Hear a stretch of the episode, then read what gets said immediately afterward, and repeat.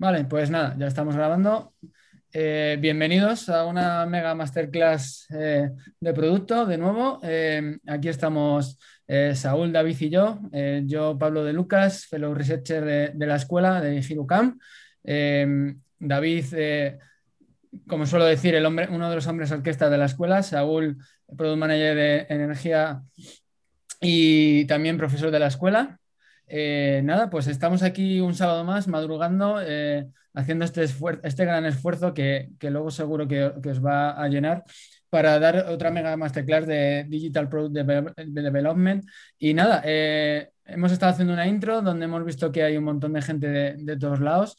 Eh, creo que va a ser bastante interesante recordar que somos una escuela de product managers, entrenando product managers y también product designers y gente de talent. Y ahora mismo está pasando, como nos gusta decir, eh, en la nave del misterio del producto. Eh, tenemos a los tres cursos en, curso, literalmente hablando. Tenemos a product designers entrenando con data, tenemos a product managers entrenando también, junto con el curso de talent que empezó ayer. Y nada, eh, hay, pues yo qué sé, eh, así a ojímetro habrá otras 100 personas en paralelo a nosotros, a, esta clase, eh, entrenando producto con The Hero Camp. Y nada, como siempre, animaros a que si tenéis algún tipo de, inquietud o, queréis aprender o mejorar vuestras habilidades, que, aquí estamos y, y, encantado de poder ayudaros en lo que sea. Y nada, no vamos a perder más tiempo en esta introducción, que luego, luego nos va a contar más Josu, mucho mejor que yo que es el CEO de la escuela. Y nada, la agenda para hoy es, eh, si me deja pasar, eh, como os he comentado, Josu nos va a dar una intro a todo este mundillo, a lo que es la clase, eh, qué está pasando, de dónde venimos y a dónde vamos. Luego, David Roncero, como os he comentado al inicio, nos va a hablar, en este caso, de no code en el mundo del producto, ¿vale? Y cómo usarlo, estas herramientas, o cómo enfocar para poder usarlas, ¿no? Y qué diferencias hay con, con un poquito más eh, el mundo más clásico ¿no? dentro de, la modernidad del producto. Y luego viene Saúl Santos con una súper interesante clase de frameworks de priorización, eh, un tema muy complicado dependiendo de la empresa en la que estemos y que siempre causa mucha, mucha duda de cómo, cómo coger el toro por los cuernos y, cómo enfocar eh, los retos y los problemas que tenemos cada uno en nuestro día a día. ¿no? como decía, tanto Saúl como, como David son alumnos de, de HeroCam. David ahora mismo es eh, profesor, coordinador, gestor, desarrollador de HeroCam. Ya te digo, el hombre navaja, eh, hombre, hombre orquesta, lo que queráis. Eh, y Saúl pues está trabajando en energía y luego aparte es, profesor de, la escuela. Y nada, sin, dilatarme más, pues doy paso a Josu y, y bienvenidos a la clase y a disfrutar y a entrenar que para eso es un buen sábado por la mañana. Exacto, pues nada, habla a todos, me, uno a... Dejo de compartir, eh, Josu. ¿El qué? ¿Dejo de compartir? No, no, te lo paso yo entonces. Ah, no voy a compartir, ¿eh? pero... Perdón, perdón, sí, sí. Dale, Josu, perdona. Nada, eh, pues nada, hola a todos. Eh, y nada, me, uno al comentario de, Pablo. bienvenidos. Vamos a entrenar, que es lo que nosotros sabemos hacer y lo que nos da, lo que nos da energía. Eh, yo unas breves palabras para contaros que esta semana es bastante importante para el Giro Camper, especialmente para mí. Eh, esta semana, hace cuatro años, yo decidí abandonar un proyecto en el que estaba trabajando, ¿vale? llevaba en una empresa 17 años y decidí empezar con esto de la formación, que es algo que me apasionaba, ya llevaba haciéndolo mucho tiempo y decidir crear nuestro primer curso, nuestro primer curso de, Digital Product Manager. En ese momento ni nos llamábamos de Hero Camp, nos llamábamos curiosamente otra forma, es Product Lab, nos llamábamos, pero bueno, fueron hace cuatro años, ¿no? Eh, hoy estoy feliz de deciros que, fijaos, cuatro años, vamos a lanzar dentro de nada la edición número 25 del programa Digital Product Manager. Es una auténtica locura, estamos felices de hacerlo, pero yo es como un momento de reflexión de decir, ¿cómo puede ser que en cuatro, años, en cuatro años hayamos lanzado 25 ediciones? ¿no? Y creo que en parte viene por la mentalidad del producto. ¿vale? Así que voy a intentar asociar ahora en cinco minutos, dejadme que os cuente un poco nuestra historia desde el paralelismo entre cómo lo hemos hecho y, la visión de producto que tratamos siempre de que adquiráis en todos los entrenamientos, eh, en abierto, en todos nuestros cursos y demás. Fijaos, em, lo primero, ¿no? Lo primero, creo que claramente eh, el perfil o el rol del Product Manager por el que empezamos, luego hablamos algo de Product Designer también, pero el rol del Product Manager creo que empezamos en un momento en el que clarísimamente es un rol emergente, un rol que cada vez se demandaba más. Lo hemos vivido, os puedo asegurar que hace cuatro años poca gente todavía hablaba de este rol del Product Manager como hablamos hoy, ¿no? Poca gente, tenías que irte a círculos muy del mundo startup, donde a mí ya me empezaban a decir que no encontraban a estos perfiles. ¿no?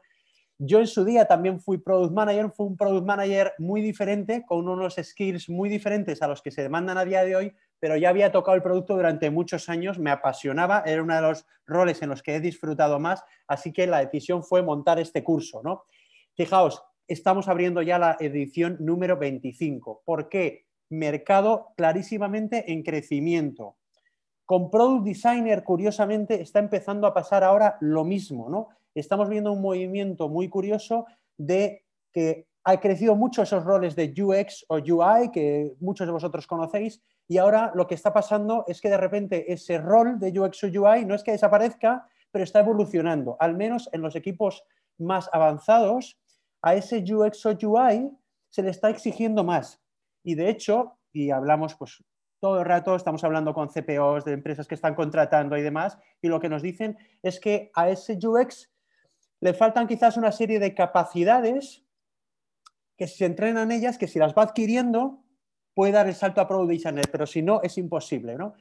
Lo que pasó en Product Manager, que sigue pasando obviamente cada vez, y lo estamos viendo en la escuela, cada vez más alumnos se están colocando, cada vez más posiciones abiertas, está empezando a pasar también con el rol del Product Designer. Y obviamente tenemos que estar muy atentos porque esto de los nuevos roles, roles emergentes y la evolución del mercado de trabajo es algo que ha venido para quedarse. A nosotros nos apasiona. Hay veces que hasta perdemos el aliento por todo lo que está pasando, que no nos da tiempo a llegar, pero esto sin duda para vosotros, para nosotros son grandes oportunidades. Y lo que nosotros, el primer mensaje que tenemos para vosotros hoy es que sigáis siempre entrenando con esta mentalidad dinámica de crecimiento, porque hay oportunidades enormes en el mercado. Cada día lo estamos viendo, lo estamos sintiendo en primera persona, absolutamente nosotros. Así que vamos a por todos y vamos todos a aprovechar esas oportunidades. Fijaos, el, rol de Product Manager, incluso os diría el de Product Designer, empezó a ser un rol que se empezaba a demandar en el mundo startup todavía vemos que en el mundo startup está creciendo. Había empezado con uno o dos product manager, hay startups van creciendo y van adquiriendo cada vez más porque este es un rol que ha venido para quedarse. No solo eso, lo que estamos viendo también es que en el mundo corporate también esto empieza a llegar. Mundo corporate ya venía diciendo producto digital desde hace tiempo, pero es verdad que quizás la forma en la que hacían producto digital pues no estaba actualizada. Ahora estamos viendo una evolución muy grande en el mundo corporate, pues todo el IBEX 35. Tenemos la suerte de estar trabajando con muchos. Eh, puedo decirlo, hemos trabajado con Inditex, eh, estamos eh, trabajando con ellos, entrenando a personas para que desde el mundo de tienda les estamos entrenando para que se incorporen a esos equipos de producto digital como product managers. Acabamos de incorporar a 14 personas dentro de, Inditex. Inditex además tiene un equipo, está montando un equipazo y además tiene posiciones abiertas. Os animo a que lo miréis. No solo eso, hemos visto el movimiento de Mercadona Tech. Hemos creado, gracias Saúl, hemos estado en Iberia creando el equipo de producto. Saúl ha trabajado de Product Manager también en, Iberia. Esto es un movimiento que ha venido para, para quedarse. El mundo corporate también está adquiriendo eh, o incorporando estos nuevos perfiles, Product Manager y también Product Designer. Y luego hay una tercera rama que estamos viendo también, tenemos la suerte también de estar hablando con algunas grandes consultoras que empiezan a incorporar también estos roles de Product Manager y Product Designer, no solo para ofrecer servicios a sus clientes, hasta ahora les pedían eh, desarrollos iban y desarrollaban. Bueno, lo que están viendo es que para hacer esos desarrollos y hacer esas entregas de producto o servicio, necesitan incorporar dentro perfiles de Product Manager y Product Designer para entregar estos productos. Pero no solo eso, las consultoras se están dando cuenta de que muchos de los servicios que hacen lo que pueden hacer es convertirlos en producto. Así que cada vez vemos más esta evolución de que eh, con grandes consultoras están creando equipos de producto muy potentes para poder hacer productos internamente y que vendan a través de licencias, modelos SaaS, etcétera, ¿vale? Una gran abanico de opciones, todos en la misma línea, ¿por qué? Porque hay una nueva forma de trabajar en producto que se está haciendo cada vez más fuerte, además que no, veo, no vemos movimiento hacia atrás. una forma que irá evolucionando, pero clarísimamente ha venido para quedarse. Nosotros, si tuviéramos que resumirlo de alguna forma, y ya lo hemos comentado alguna vez, lo hemos llamado Product Trios. Es ese trabajo colaborativo desde el end-to-end del producto en el que un Product Manager, un Product Designer y el equipo de desarrollo liderado por el Tech Lead trabajan en pensar cuál tiene que ser el producto, priorizar y entregar ese producto de forma iterativo incremental. Esta forma ha venido para quedarse y os voy compartiendo por aquí algún link también para, ya sabéis, nos gusta que sigáis creciendo, que sigáis leyendo, que sigáis eh, entrenando con nosotros o sin nosotros, eh, pero os vamos eh, a, seguir dando información.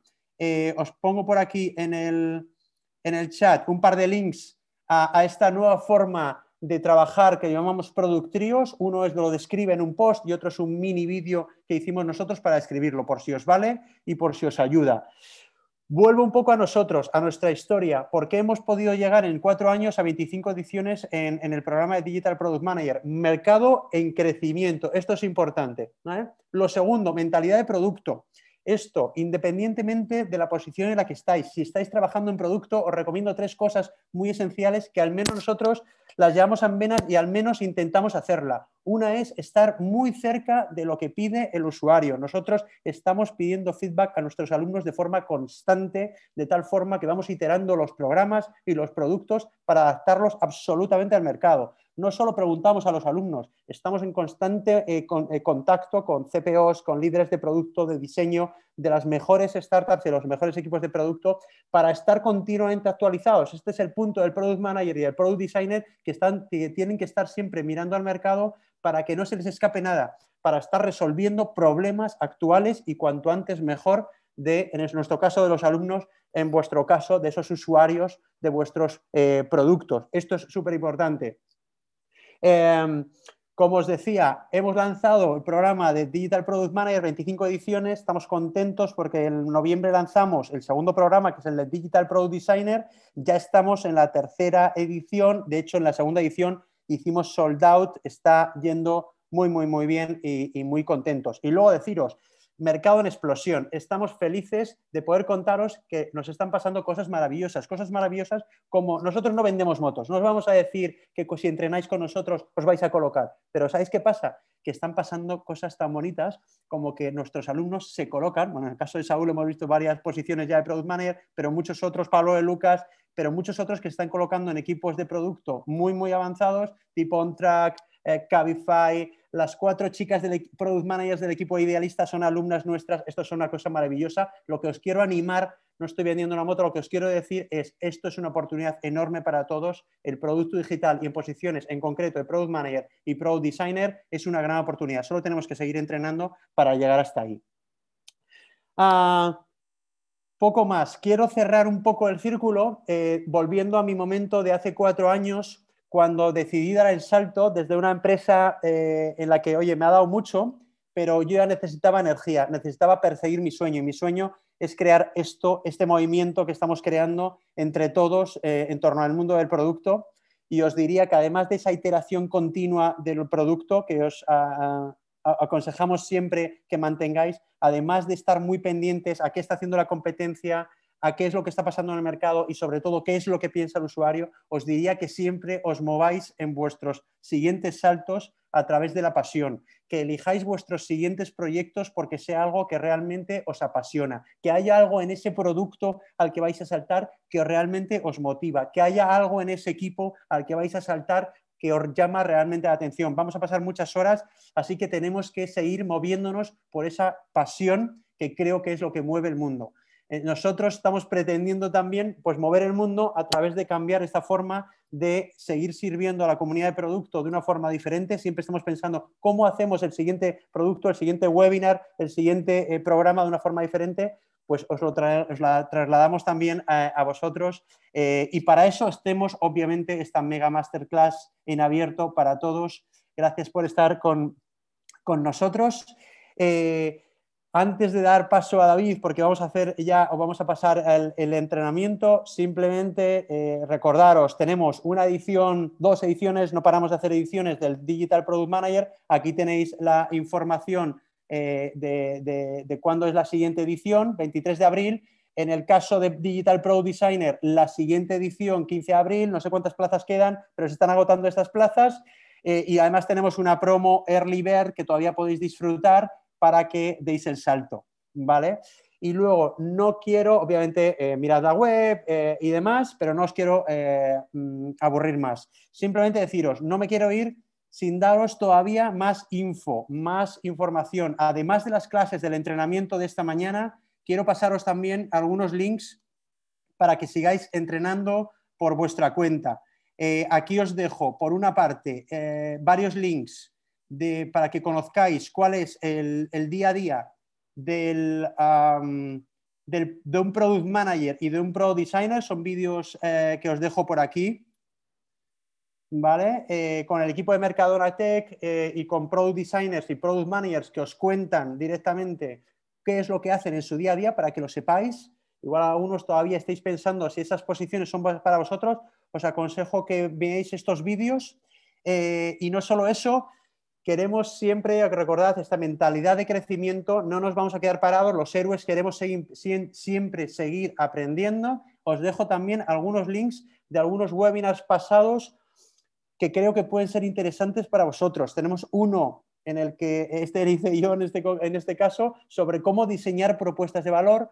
Hay otro con una entrevista muy interesante como cómo definir roadmaps de producto y otro en el cual podéis aprender a empezar a conocer mejor cuáles son las métricas, la analítica, un tema que es absolutamente esencial para el product manager pero es uno de los aspectos diferenciales que cuesta más ver en, perfiles de diseño y que nosotros le ponemos muchísimo foco en el programa de Pro Designer, que es el tema de data.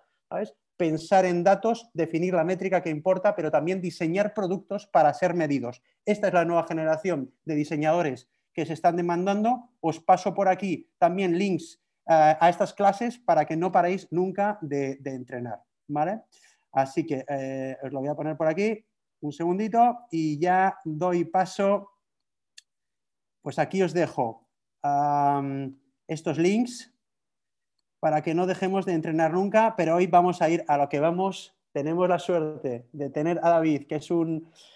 Ha hecho de todo David. Eh, nos encanta tenerle en, el equipo porque porque resuelve, como decía Pablo, cualquier tipo de, cosas. Además, es exalumno en mezcla eh, esa, parte de desarrollador de software con la mentalidad de producto eh, y además, adicionalmente, con esta pasión que tienes, David, por el no-code del que hoy vas a hablar. Qué maravilla lo del no-code para crear producto rápido, para ayudarnos a validar hipótesis.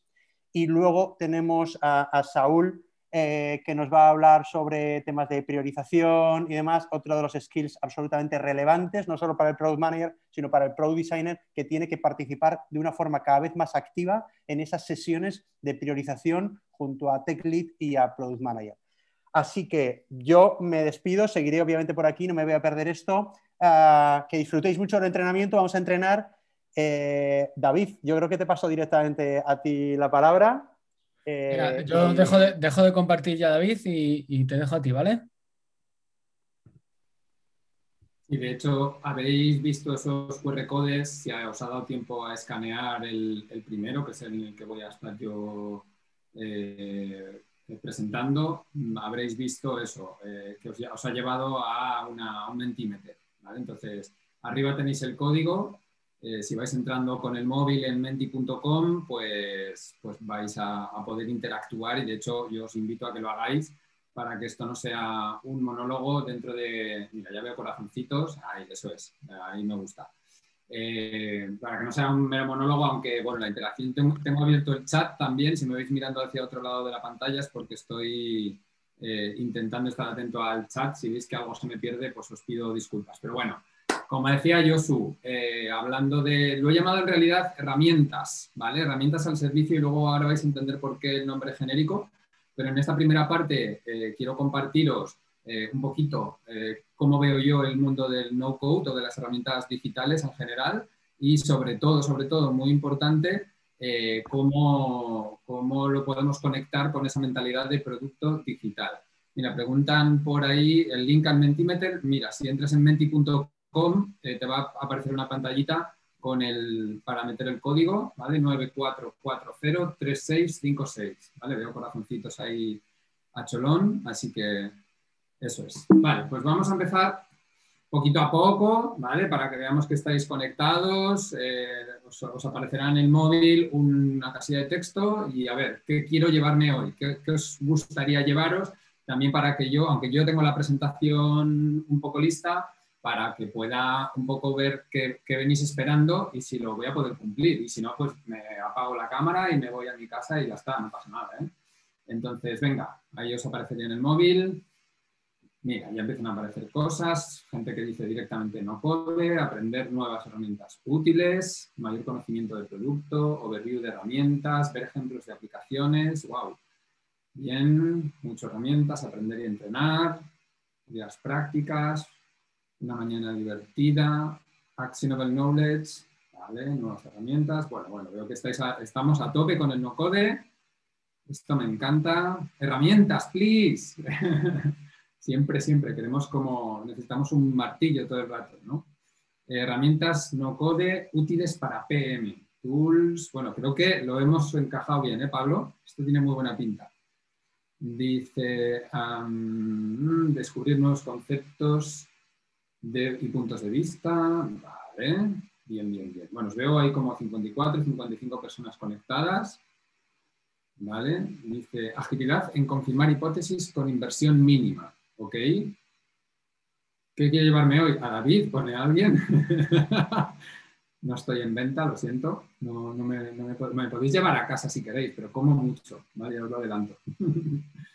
Aprender de otros PMs. Vale, vale. Bueno, creo que expectativas eh, vamos a llegar bastante bien. En cualquier caso, eh, tenéis el chat. En cualquier parte de la presentación podéis intentar lanzar alguna pregunta yo tengo ahí a Pablo que si se me escapa alguna me la va a resaltar, incluso me puede interrumpir si hay alguna que ve que es súper importante responder, ¿vale? Aquí estoy, aquí estoy atento, no te preocupes. Eso es, eso es. Vale, entonces, eh, ver si ser PO es para mí. Bueno, vale, vale, esto es interesante.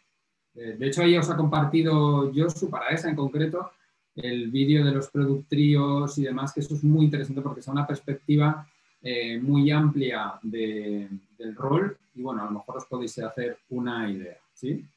Vale, pues vamos a seguir, ¿ok?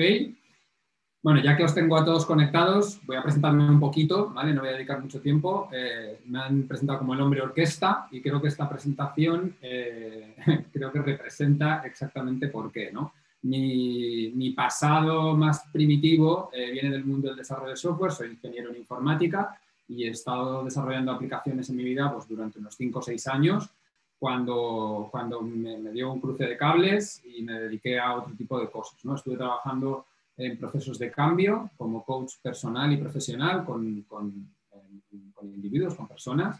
También he trabajado como consultor dentro de organizaciones para hacer gestión y transformación de, cultural, metodológica eh, de producto. Y ahora, eh, con ese grafiquito, soy el hombre multicosa, ¿vale? Eh, estoy como en las operaciones de la escuela, intento ser la cara invisible de, todos los programas y de hecho eh, los coordinadores académicos son los que, los que empujan y, están al frente. Yo estoy por detrás, pues eso, ofreciendo herramientas, ofreciendo, buscando nuevos entrenadores, diseñando nuevos programas, haciendo research, eh, picando no code también, ahora os contaré un poco también cómo lo, cómo lo utilizo yo eh, hacia adelante y demás. Luego, a nivel más personal, soy un apasionado de la montaña, el pico más alto en el que he estado ha sido 6.000 metros en Perú, volveré a 6.000 metros, no sé si más, pero a 6.000 tengo claro que sí. Como curiosidad personal es que me encanta hacer pan con masa madre, con levadura, me da igual, pan de molde, pan artesano y luego soy un poco obsesivo, eh, y de hecho el equipo de Cirocam lo sabe, sobre la productividad personal. ¿vale? Eh, tengo dos peques y ahora mi tiempo es muy limitado, entonces eh, intento aprovecharlo al máximo. Como pequeño tip muy rápido sobre productividad, la clave es la priorización y saber decir que no. ¿vale? Si tenéis curiosidad sobre eso, me preguntáis que tengo, tengo también muchos artículos escritos sobre productividad. ¿ok? Dicen por ahí, lo, de, lo del pan ha sido una sorpresa. Pues sí, también tengo muy buenas recetas de pan si queréis que, que comentemos, hacemos una mega masterclass de pan. vale, vamos al lío, porque hemos venido a hablar de herramientas y he visto que muchos queréis hablar de herramientas, entonces, ¿en qué pensáis cuando leéis SaaS, Software as a Service? No quiero decir nada más, es qué pensáis, qué os viene a la cabeza, ¿vale? Y vamos a ver si con una nube de, términos vais a poder, eh, vamos a poder definir de alguna forma qué es un SaaS, un Software as a Service. ¿Vale? Ya empiezan a salir cositas, por ahí negocio, nube, aplicación web, software, mi empresa, programación, servicios, servicios, veo ahí como muy fuerte la palabra servicio, he visto por ahí facilidad, EPM, adaptación continua, externalización, valor agregado, Salesforce, he leído por ahí. Vale, vale, veo que estáis muy al día de lo que es un producto B2C. Productos B2C he leído por ahí, creo que había algún también sobre B2B, si no recuerdo mal. Google Analytics, habéis puesto por ahí. Vale. Vale, vale, vale. así fuerte con, mucha potencia tenemos servicios, tenemos mm, cloud nube que están en, dos idiomas, un poquito más pequeños tenemos software, negocio digital, escalabilidad, ¿vale? Testear por ahí más suelto, B2B, ¿vale? Marca blanca, leo por ahí como suelto, necesidades del usuario, charm, apoyo, vale, bueno, tenemos una buena definición, ¿sí? Vamos a pasar ahora, bueno, veo que todavía hay alguno que está respondiendo. Pasa una receta, luego os paso una receta de pan si queréis. Estoy leyendo el chat también. Vale, seguimos pues. Eh, ¿qué, pensáis cuando leéis no code? Lo mismo, os va a aparecer en la pantallita unas cajitas de texto para que podáis poner qué os viene a la cabeza, en qué pensáis cuando leéis no code.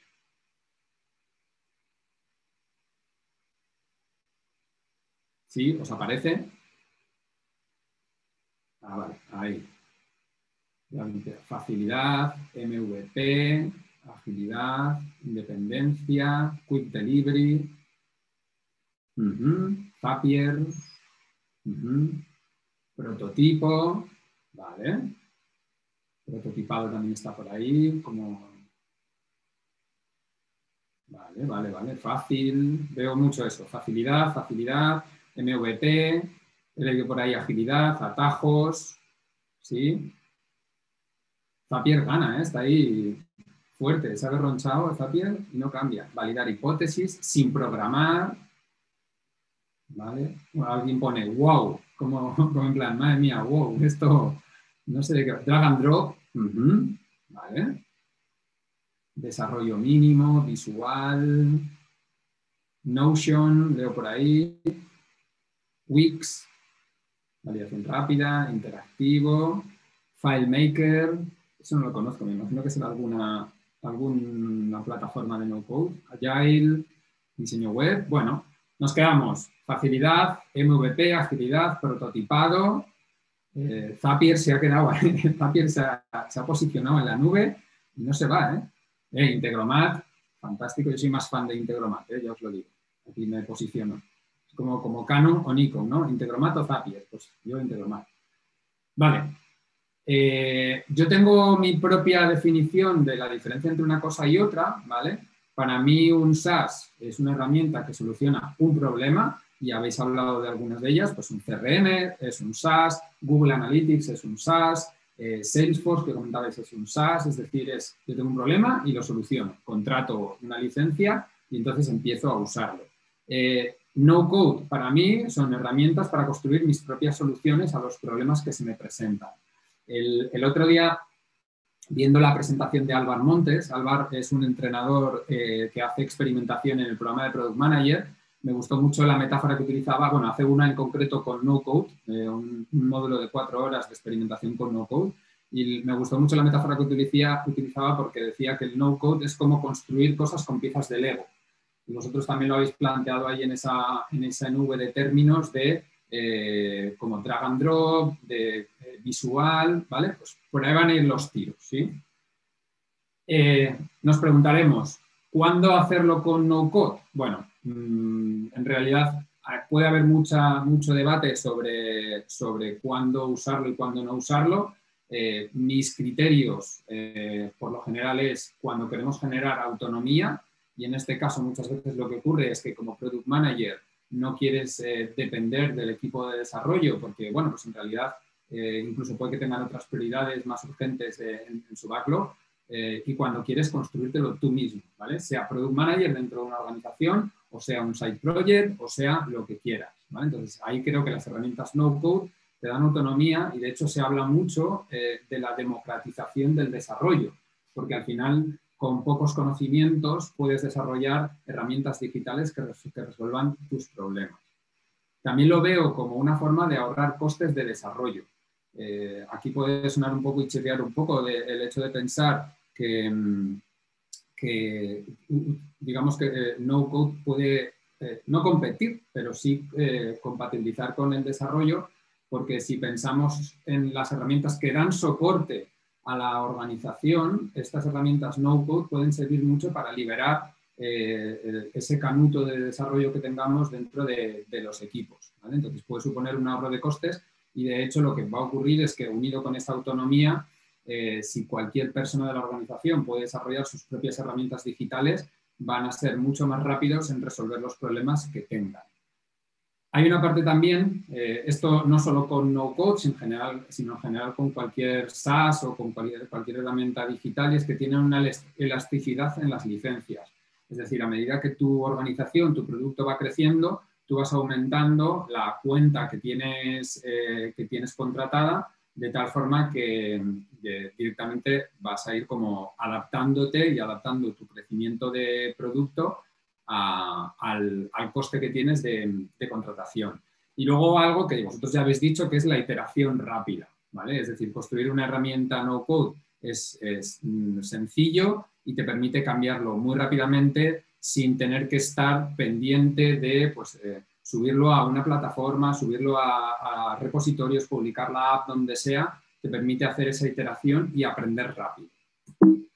Eh, por otro lado, también podemos pensar cuándo no hacerlo. ¿vale? Y yo siempre digo muchas veces que, tan importante como saber qué sí hacer es eh, saber qué no. ¿vale? Y hoy eh, Saúl también nos hablará de priorización y tiene mucho que ver con eso. ¿vale?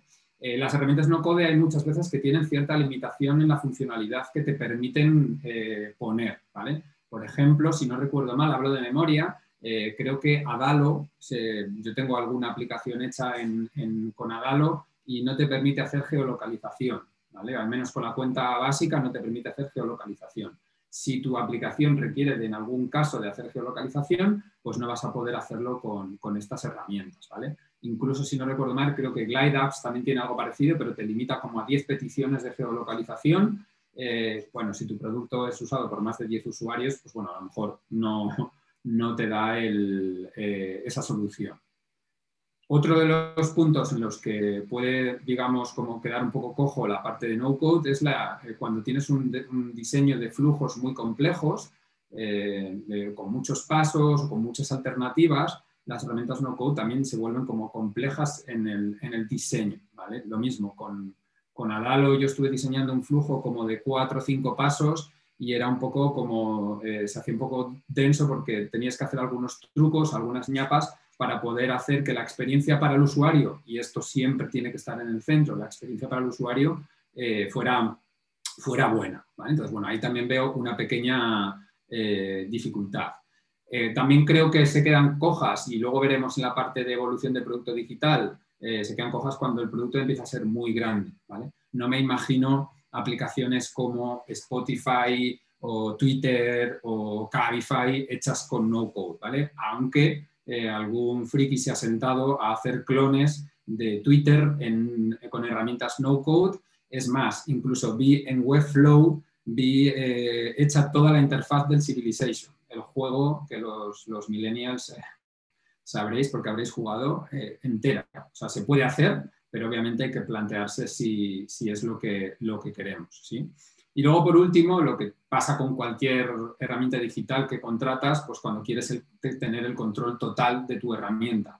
Al final, lo que ocurre con las herramientas no-code es que están alojadas en un, servidor, no, tienes, eh, no a todas tienes acceso al código y cuando llega un momento en el que quieres cambiar de tecnología o cambiar alguna cosa muy concreta, no puedes porque no, está a tu disposición pues, todo eso. Entonces, hay esas limitaciones y, esas eh, potencialidades.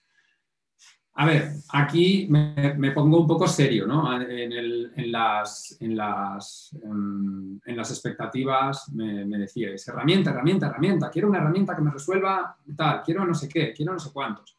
Mi primer disclaimer sobre las herramientas es que no te enamores de ellas. ¿vale? Yo os voy a hablar hoy, de hecho tengo una diapositiva donde os eh, enlazo, pues no sé si hay como 20 o 25 herramientas no-code o plataformas SaaS o como lo queréis llamar, y probablemente eh, vais a querer usarlas todas.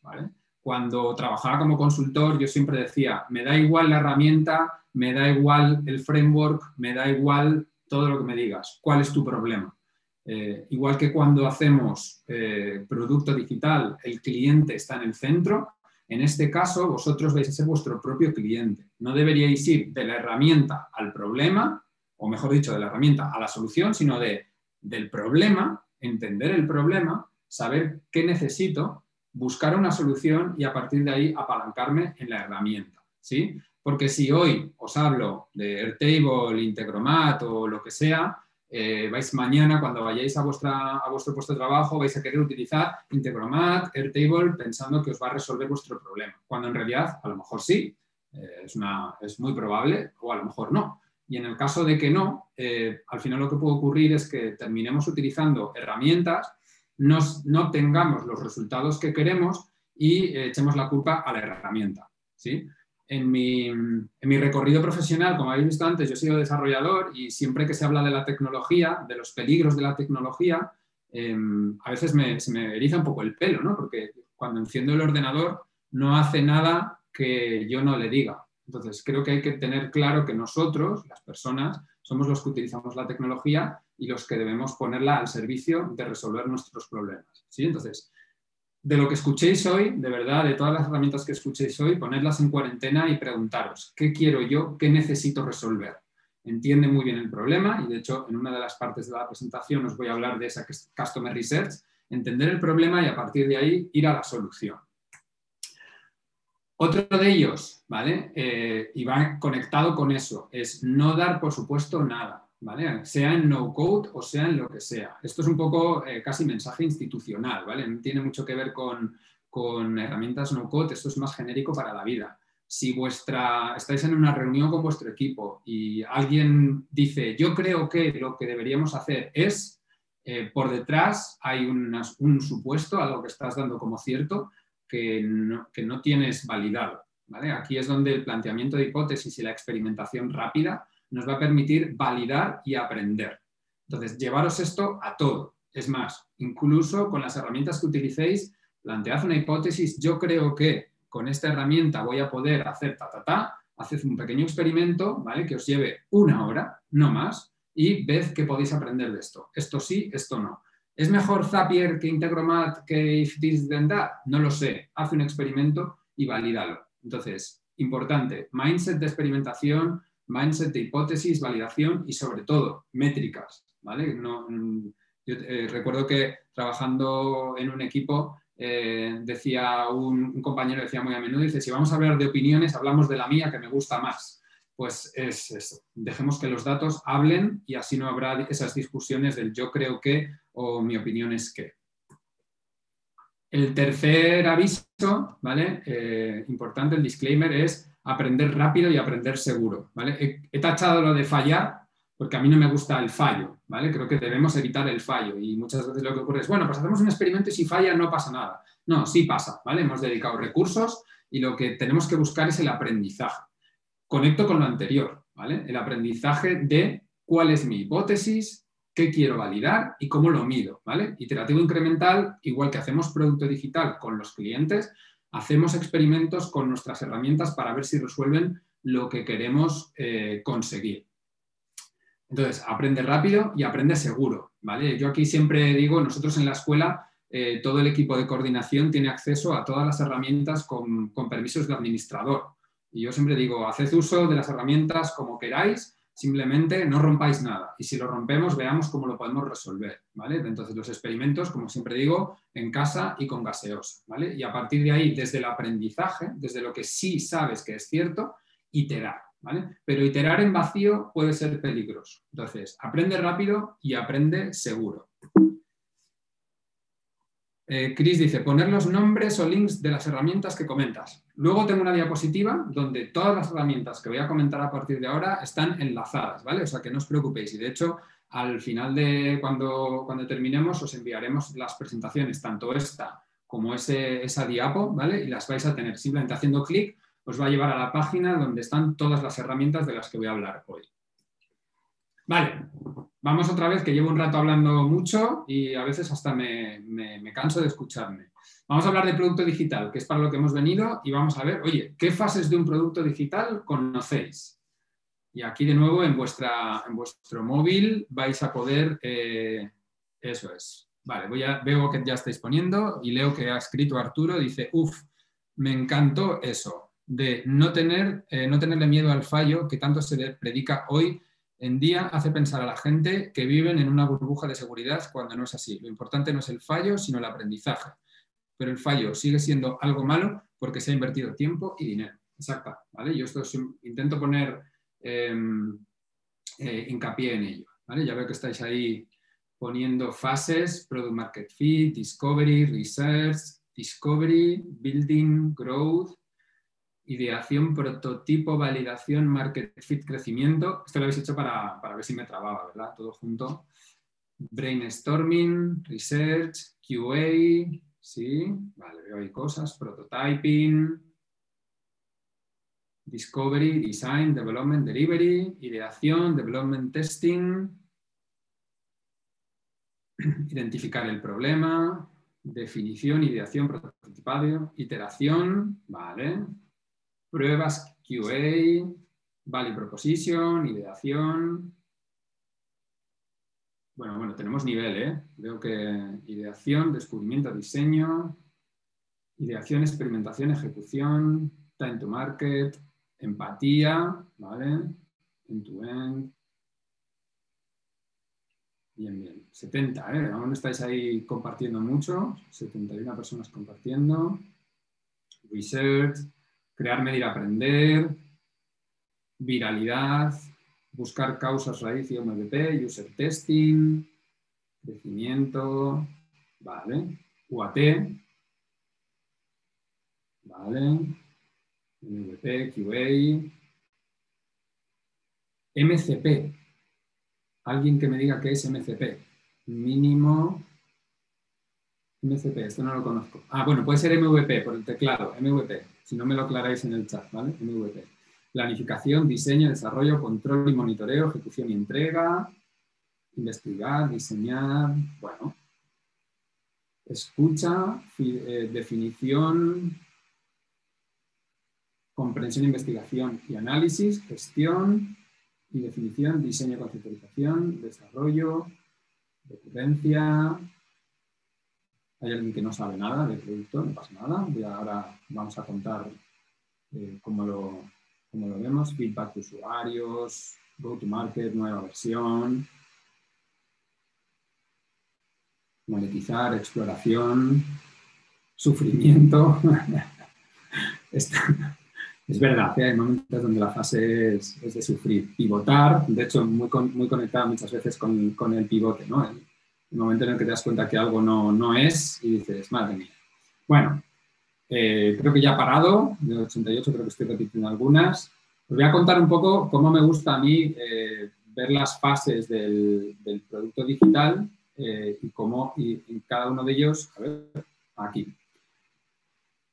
En realidad lo, he puesto más como, la, como el ciclo de vida, ¿vale? De un producto digital, desde que nace hasta que llega a ese, a ese crecimiento. Lo que os voy a contar ahora es, en cada una de esas fases, algunas actividades, digo algunas, ¿vale? Y aquí os pido un poco de compasión hacia mi persona porque era imposible en, el poco tiempo que tenemos hoy contaros todas las actividades que hay y tampoco era el objeto, pero sí que algunas actividades que hay dentro de cada una de las fases y lo voy a asociar a herramientas no code o SaaS, ¿vale? Y aquí ya eh, trasciendo un poco de si es una cosa u otra, como os decía antes, a mí lo que me interesa es tener foco en el problema, tener claro qué quiero resolver y qué hay en el mercado que me lo resuelva. Me da igual si es SaaS, si es no-code o si es que tengo que picarme eh, un JavaScript o un PHP o lo que sea, ¿vale? Entonces, eh, voy a ir contando cada una de las fases y en cada una de ellas eh, pues, qué, le caracteriza ¿vale? y esa,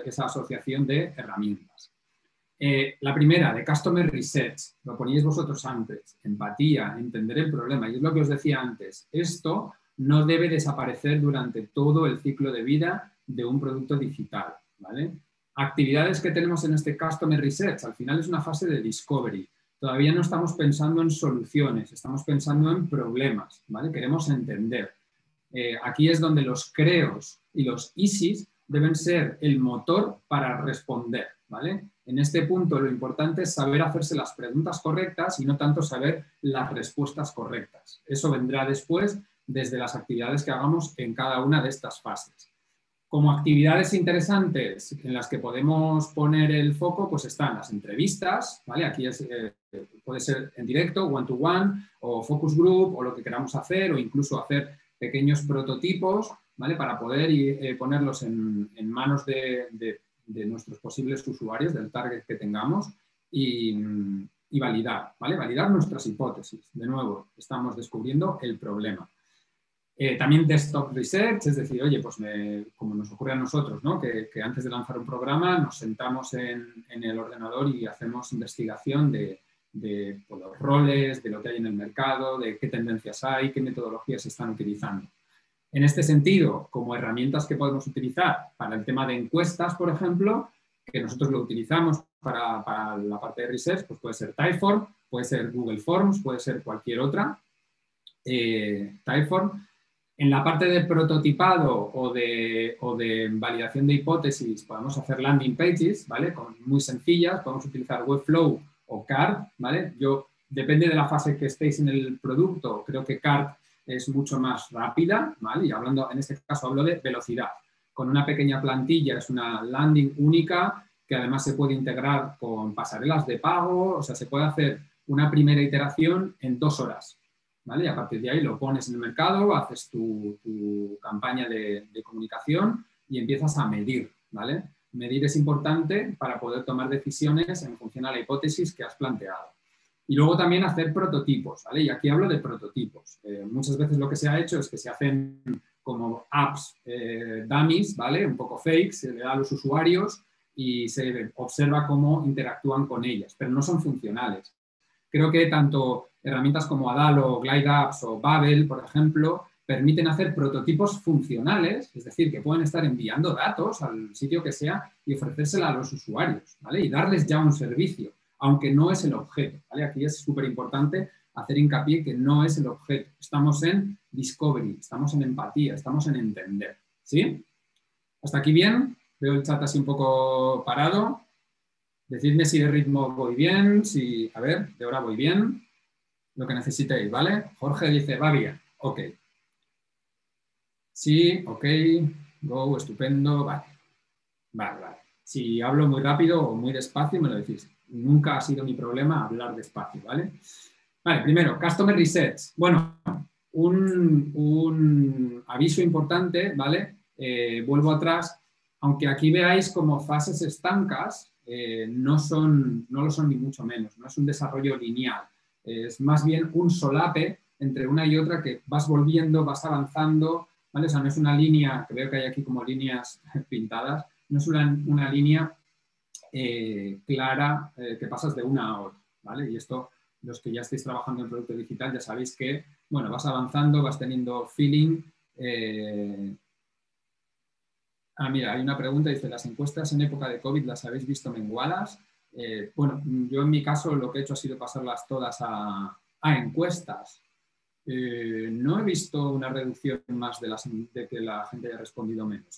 Entrevistas sí, entrevistas es más difícil, sobre todo porque muchas de ellas las hacemos vía, vía videollamada y creo que todos tenemos un overflow de videollamadas. Entonces, bueno, lo que os decía, que aunque voy a ir, voy a ir pasando por estas fases eh, de forma como lineal no es ni mucho menos lineal. Entonces, una vez que hemos terminado, permitidme que ponga entre comillas, ese Customer Research, pasaríamos al Problem Solution Fit. En este caso, lo que queremos, eh, la salida de la fase anterior o del estado anterior es qué problema quieren, necesitan resolver los usuarios o a, los que he preguntado o qué problema he detectado en el mercado ¿vale? que debe ser resuelto o que merece la pena ser resuelto. Aquí el siguiente paso es saber si yo soy capaz de encontrar una solución para ese problema, ¿vale? que es la, la fase o el estado de Problem Solution Fit. Entonces, aquí, eh, actividades que planteamos, ¿vale? Y esto es de nuevo, recupero el mensaje que decía antes. Perdonadme si soy un poco insistente con ese mensaje, pero es que es clave. Plantear hipótesis, obtener feedback y medir.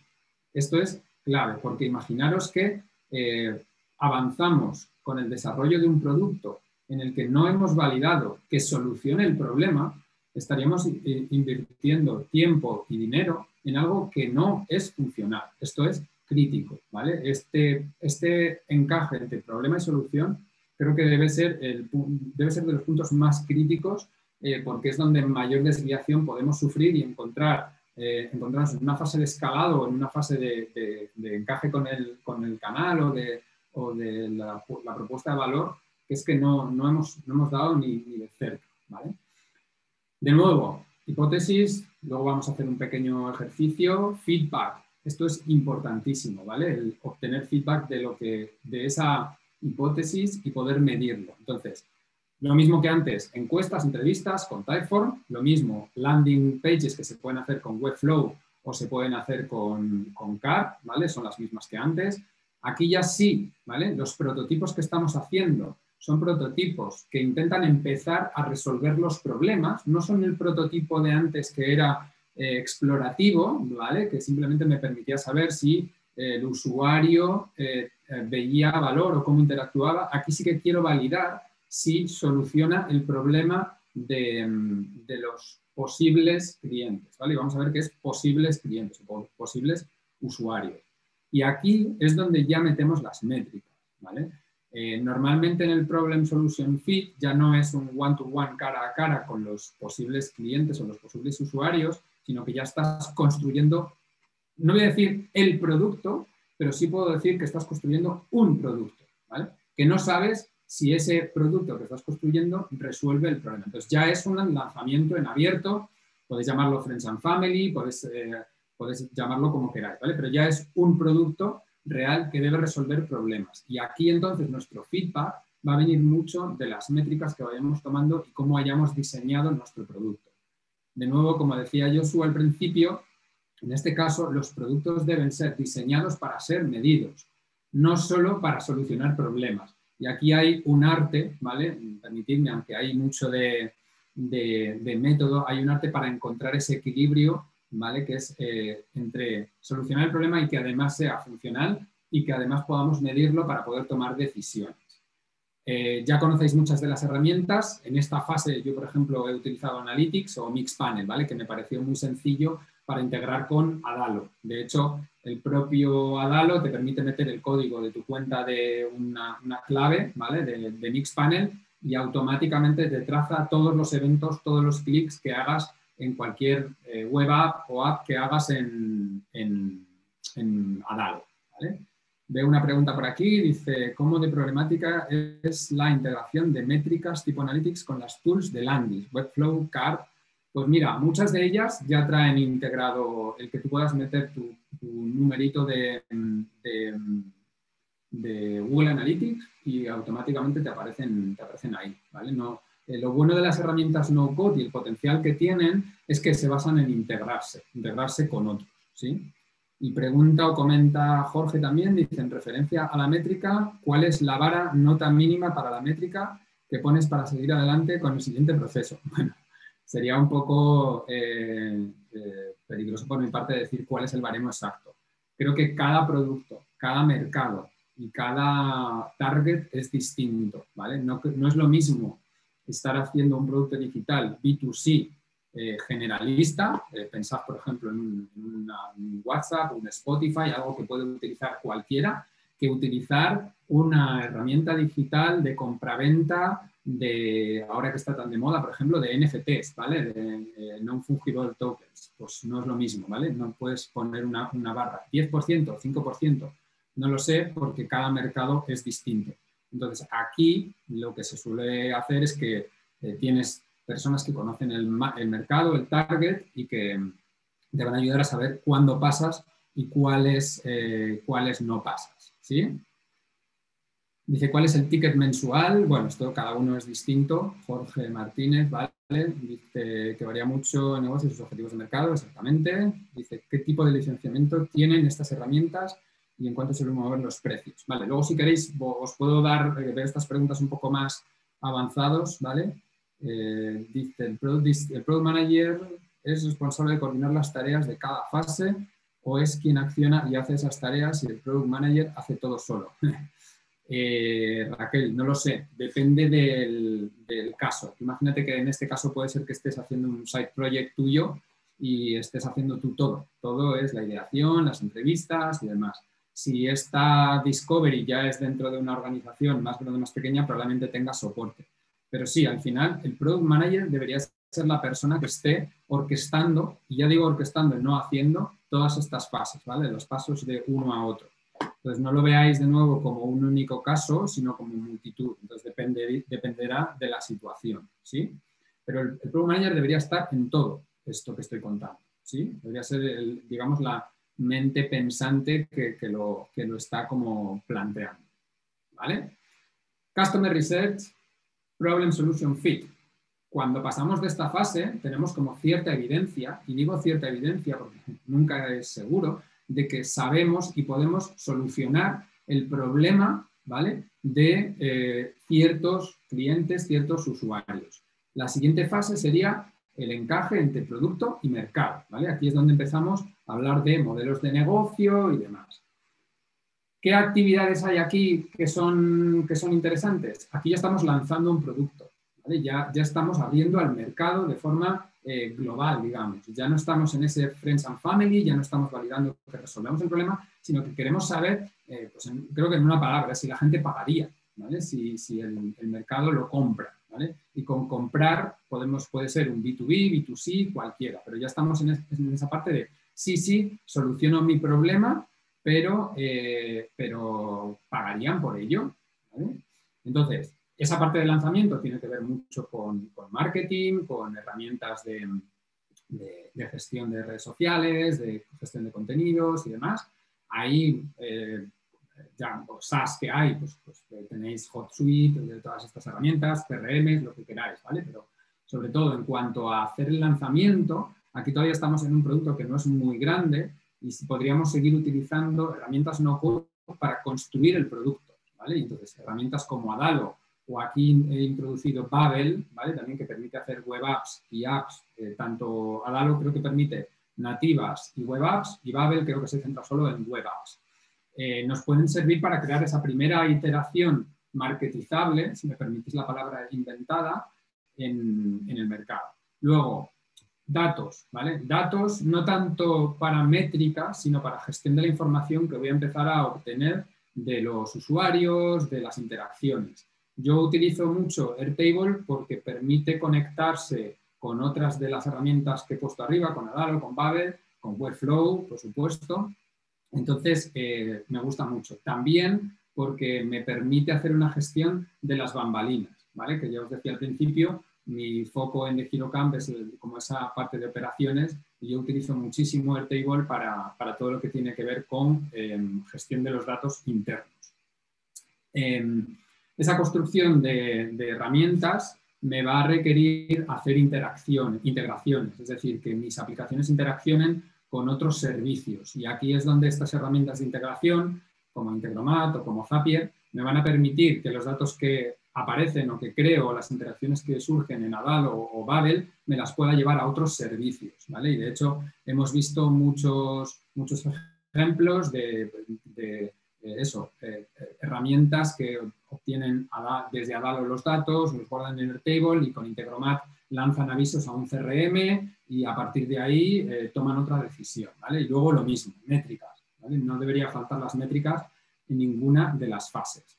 A partir de aquí, el resultado de este Product Market Fit es que tengamos la certeza, y, de nuevo lo entrecomillo y lo pongo como en, cautela, eh, la certeza de que nuestro producto, además de resolver un problema, eh, es monetizable. ¿sí? Aquí estamos hablando ya de propuesta de valor y estamos hablando de propuesta de valor monetizable. ¿sí? Voy a leer el chat que lo estoy viendo que se mueve. He visto por ahí eh, para hacer encuestas cómo y dónde reclutas a tu población de usuarios y por cuáles canales sueles distribuirlas. Pues mira, Miguel, en nuestro caso, nuestro target suelen ser product managers y la suerte que tenemos es que tanto alumnos como entrenadores son del mundo de product managers, bueno, product managers, product designers o, lo que estemos investigando, entonces lo hacemos, lo hacemos así. ¿Y qué canales? Pues nosotros solemos hacerlo en principio con, nuestra comunidad interna. ¿Vale? Pero sí que es cierto que, puedes hacerlo, como dice Fanny, a través de redes sociales. ¿vale? Ahí también depende de, cómo de eh, expositivo quieras ser con tu, con tu research. ¿vale? Eh, y luego dice Fanny también, dice, o en grupos específicos donde suelen estar de pacientes, hospitales, en mi caso. Wow, y además en el caso de hospitales puede ser, puede ser más delicado, ¿vale? Eh, Xavi dice una pregunta tonta, teniendo un perfil tecnológico no caes en el típico de esto puedo hacer de manera más eficiente con un script que haga tal y cual o el poder de la integración entre apps te empuja a dejar estos pensamientos fuera. Yo es que, eh, en mi caso concreto, eh, hablo en primera persona del singular, hace tiempo que dejé mm, de, programar como tal, aunque sí que es cierto que sigo haciendo mis pinitos. Entonces, cuando conocí Integromat o Zapier, para mí se me abrió un mundo de posibilidades y desde luego no he vuelto a escribir un, script, ¿vale? Lo, siento, no, no, me parece algo malo. Si tienes habilidad y crees que lo puedes hacer más óptimo, adelante, ¿vale? Pero en mi caso eh, la curva de aprendizaje o de reaprendizaje, sobre todo de algunos lenguajes, pues alguna vez que he intentado hacer cosas con React o con JavaScript o con Node.js, era demasiado grande y no me compensaba. Entonces, directamente he tirado por Integromat o Zapier. Ya os digo, yo utilizo mucho más Integromat que Zapier, no por nada en concreto, sino porque igual que con Canon y con Nikon, eh, empiezas con uno y luego pues te cuesta cambiar. En mi caso yo empecé también con Canon, ¿vale? Así que soy canonista. Dice, ¿cómo llevas la relación con el CTO en cuanto a usar muchas herramientas no code, dado que se genera alguna dependencia a esto y luego el impacto puede ser alto? Niconistas al poder, Saúl. vale, con respecto a, eh, al final, eh, ese punto que es el nombre, eh, esto depende de tu organización. Obviamente no te estoy diciendo que vayas a hacer esto todos los días y que vayas a empezar a abrir em, herramientas a lo loco. Esto tiene que ser, tiene que formar parte un poco de la cultura de tu organización, sobre todo porque depende, como decía Fanny, si estás hablando de temas de datos sanitarios, no puedes utilizar ninguna de estas herramientas, tienes que alojarlas dentro de tus propios servidores por un tema de protección de datos. Pero como, como vais a ver luego en la parte de Product Scale o incluso de Product Channel, Feed, el CTO debería estar encantado, ¿vale? Porque en realidad lo que haces es eh, liberar el canal de desarrollo de software para el producto realmente y no para la experimentación, ¿vale? Y aquí es donde el product manager o el product designer o el equipo de producto puede hacer sus propios experimentos sin sobrecargar el, trabajo que ya tienen de por sí los, los equipos de desarrollo, ¿vale? Dice, ¿tienes alguna eh, experiencia integrando Zapier o Integromat con HubSpot o Salesforce. No, Integromat con ActiveCampaign sí. Si queréis, bueno, eh, me escribís para que podamos comentar más en detalle, ¿vale? Con casos concretos. Eh, entonces, seguimos con el flujo. Product Market Fit, ¿vale? la salida tiene que saber, ser que sabemos que la gente va a pagar. La siguiente fase, y perdonad que haya puesto este ladrillaco enorme, pero es, creo que es la parte donde el producto empieza a tener un tamaño grande y donde hay un, como actividades críticas. ¿vale? Esta fase, eh, en la anterior estamos validando que, que, que, podríamos pagar, o sea, que los clientes querrían pagar por, por nuestro producto. Aquí eh, lo que queremos validar o el punto en el que estamos es que podemos llegar al, volumen suficiente para que nuestro producto sea rentable ¿vale? a nivel organizativo. Normalmente en este punto ya empezamos a necesitar eh, como migrar a código, ¿vale? Eh, esta línea es muy fina, ¿vale? Cuando dejo de utilizar no code para poder hacer el desarrollo. Bueno, no hay una línea concreta, incluso puede que ocurra mucho antes, ¿vale? Pero creo que en este punto ya es un punto en el que habría que hacer desarrollo puro y migrar tu herramienta hecha en no code, con Babel, con, con Adalo o con lo que sea, a código. Y aquí ya tendrías que tener tu equipo o una subcontratación de, de, desarrolladores o lo que quieras hacer, un servicio de desarrollo. Eh, estamos hablando también aquí en este punto de, de, las primeras partes del funnel, ¿vale? Adquisición y activación, que es donde en realidad capto al usuario e intento que empiece a utilizar mi herramienta, que es donde a partir de ahí voy a conseguir que convierta. También suele ser un punto en el que hay que empezar a generar estructura en la organización, puesto que ya nuestro producto empieza a ser un poco más grande, ya no somos, como decía un amigo mío, dos y un tambor, sino que ya suele ser una organización grande y empezamos a eh, necesitar como crear estructura. Entonces, eh, es una actividad que también la pongo por lo que voy a comentar después. Y luego de nuevo medir, medir y medir, ¿vale? Aquí incluso más, eh, más crítico, ¿vale? Porque ahora ya sí que estamos creciendo, estamos haciendo una inversión en costes fijos y cualquier fallo puede salir muy caro. Entonces, tareas o actividades que realizamos dentro de, de, esa fase, pues está instrumentalizar el testing, ¿vale? Antes estábamos haciendo iteraciones sobre producto y viviendo, quizá ahora mismo ya que estamos haciendo migración a código, podemos eh, eso, como tener una metodología más concreta de experimentación y utilizar herramientas como Tag Manager o Optimize, Optimizely o cualquier herramienta que me permita hacer testing A-B sin tener que estar haciendo una bifurcación en, los, enrutadores y cosas así. Entonces, bueno, algo más, más eh, alto nivel. También estamos en una fase en la que empezar a documentar es crítico aquí yo, de nuevo, como, responsable de operaciones de la escuela, eh, una de las cosas que es importante es generar autonomía en los equipos para que no haya cuellos de botella. Entonces, la documentación, y no hablo de documentar el código, ¿vale? que eso ya lleva su propia línea, hablo de documentar procesos, hablo de documentar la, cultura de la empresa para que el onboarding sea más ligero, para que podamos tener referencias o buscar rápido. Entonces, bueno, hay Notion, que lo conocéis mucho seguramente, o Coda, eh, que es también una herramienta que ha surgido ahora que tiene buena pinta. No, la he utilizado en profundidad, yo sigo utilizando mucho Google Drive y seguramente la gente de Coda se me echaría encima y ¿cómo eres capaz de usar Google Drive? Pero bueno, aún le veo mucho sentido en combinación con otras herramientas. ¿sí?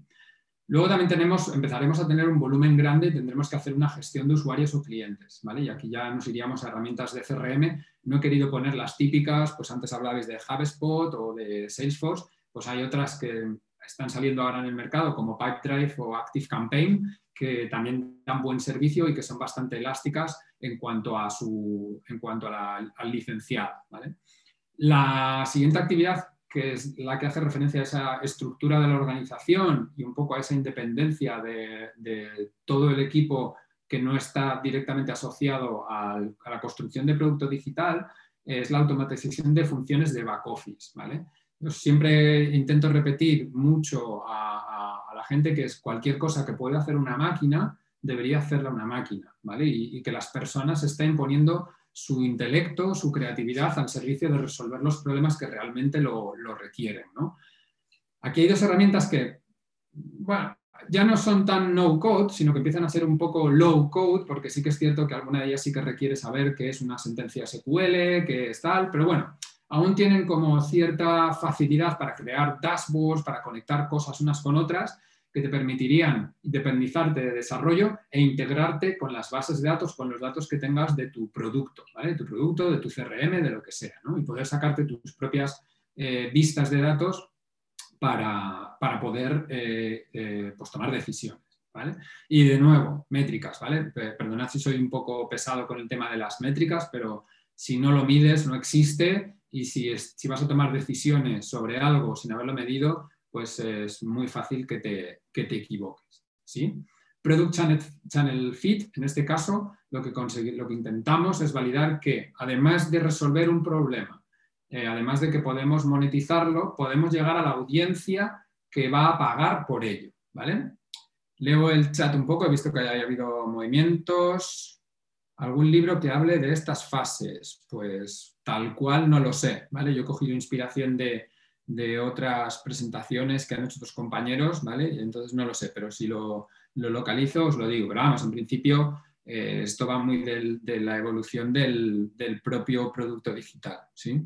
Dice, estas herramientas se pueden integrar sobre herramientas, sobre algo ya existente. Eh, sí, no sé exactamente, Dani Carro, a qué te refieres, porque algo ya existente, pues seguro que sí. No sé exactamente si me puedes aclarar. Dice, tenemos un producto nuevo, esta sería la primera fase con un producto ya en el mercado. Gracias, Carlos. No, a lo mejor no me he explicado con mucha claridad. Tu producto está en el mercado desde, la, desde Customer Research. Entendido estar con el mercado, eh, que ya estás interaccionando con usuarios. Problem Solution, Problem Solution Fit, ya estás en el mercado también. Tienes que validar, o sea, todo es el mercado en realidad. En todo momento tienes que estar en el mercado, porque es lo único que te va a dar feedback real. Lo demás va a ser crear suposiciones que, te van a hacer tomar decisiones sin saber si tus premisas son correctas o incorrectas. Eh, en todas ellas puedes haber monetizado, menos en Customer Research, ¿vale? Pues haber intentado monetizar en todas ellas, si es la pregunta, ¿vale? Monetizar. Desde Problem Solution Fit puedes intentar monetizar, pero también puede ser que quemes balas demasiado pronto eh, quemando pues, los posibles leads que te puedan dar información, ¿sí? Entonces, desde el principio hay que ir al mercado, ¿sí? Entonces, no lo perdáis de, de vista. Mira, está ahí compartiendo, creo que es Javi, The Link Product Playbook. ¿vale? Podrías mirarte Lean Startup, por supuesto. Lo único que Lean Startup no hace tanto hincapié en, las fases propias del producto como tal, sino de cómo iterar en cada una de ellas, ¿vale? Pero bueno, ya veo que ahí estás compartiendo mm, más cosas. Mira, alguien ha compartido un libro, Running Lean. Vale, pues sí, ya os estáis compartiendo ahí referencias. Eh, ya tenéis lectura para el fin de semana. Vale.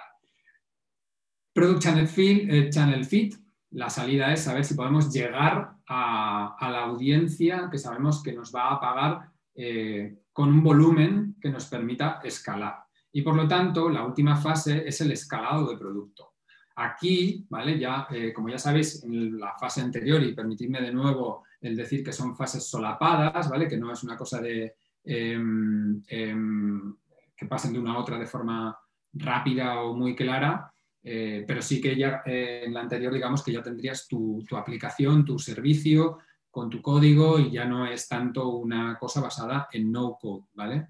Em, lo primero quizá que estás en una fase de reestructuración de la organización, em, también estarás aligerando procesos. Esto es una cosa que muchas veces las startups pierden de vista y es que cuando pasan a fases de escalado, eh, si no pones hincapié, y de nuevo quizá un poco por defecto profesional, yo que estoy entre bambalinas, si creces una organización con procesos internos muy pesados, no vas a poder iterar rápido el producto, porque, eh, llamémoslo, la burocracia que has creado, los procesos que has creado, no te permiten esa agilidad, esa rapidez a la hora de sacar producto, validar y demás. Entonces, aligerar los procesos. Aquí hay como, pues se pueden hacer hasta reingenierías de proceso si es que te has enfangado mucho durante las fases anteriores. Hay una parte crítica aquí para, que tiene que ver con ese aligerar los procesos, que tiene que ver con la autonomía de las áreas y he puesto no digitales. No digitales en el sentido de que no están construyendo, midiendo producto digital. Estoy pensando en eh, logística, estoy pensando en, los departamentos de people, estoy pensando en marketing, estoy pensando en branding, todas esas áreas que son aledañas, en el sentido que son stakeholders del producto, eh, también hay que intentar en esta parte de, escalado de producto ir hacia una autonomía. Y luego, por supuesto, siempre, aunque creo que en todas las fases el ahorro de costes debería estar presente, eh, creo que en este caso es importante, ¿no? Porque un euro en una organización pequeña que gastes por usuario, o sea, por, empleado en algo, pues no tiene un sentido, pero si sois ya mil personas, pues mil euros, eh, pues puede ser mucho dinero, ¿no? De nuevo, creo que el foco aquí ya no es tanto, eh, o sea, las herramientas no code ya no van tanto a mi producto digital, que como ya os he dicho, iría más hacia, hacia esa parte de, em, dar soporte, ¿vale? El producto digital ya está hecho con su, software, con sus desarrolladores, su equipo de IT, con ingeniería. En este caso va más a esa infraestructura, a esas eh, bambalinas que dan soporte a la organización y que si bien no están construyendo producto como tal, sí que están haciendo lo posible. Entonces, de nuevo, hago hincapié en la documentación, ¿sí? podemos utilizar de nuevo esas herramientas como Notion o Coda, eh, lo mismo, automatización de las funciones de back office y luego añado la documentación de procesos propiamente dicha. ¿vale? Una de las cosas que, yo solía hacer cuando trabajaba en consultoría con cualquier equipo era eh, descubrir los procesos. Creo que mm, todos tenemos en nuestra cabeza cómo funciona nuestra organización y tenemos feeling de cómo funciona, qué pasos damos, cuándo los damos, eh, y demás, pero cuando nos ponemos a volcarlo, a documentarlo, nos damos cuenta de las ineficiencias. Y esto es, algo que, puede ser muy tedioso y ya digo, yo lo he hecho y es una de las partes de descubrimiento más bonitas, pero que pueden suponer como muchas tensiones en esa parte de reestructuración de la, organización. Pero digamos que si tienes un producto que sabes que resuelve problemas, que es eh, monetizable y que además tienes la audiencia que lo va a pagar, creo que merece la pena ser ligeros, ¿vale? Y no convertirte en, una empresa, una organización muy pesada para, para poder eh, avanzar y seguir creciendo, ¿vale? Y luego gestión de datos en todos los niveles, ¿vale? Con, con Airtable. Aquí creo que había una pregunta, dice Jordi.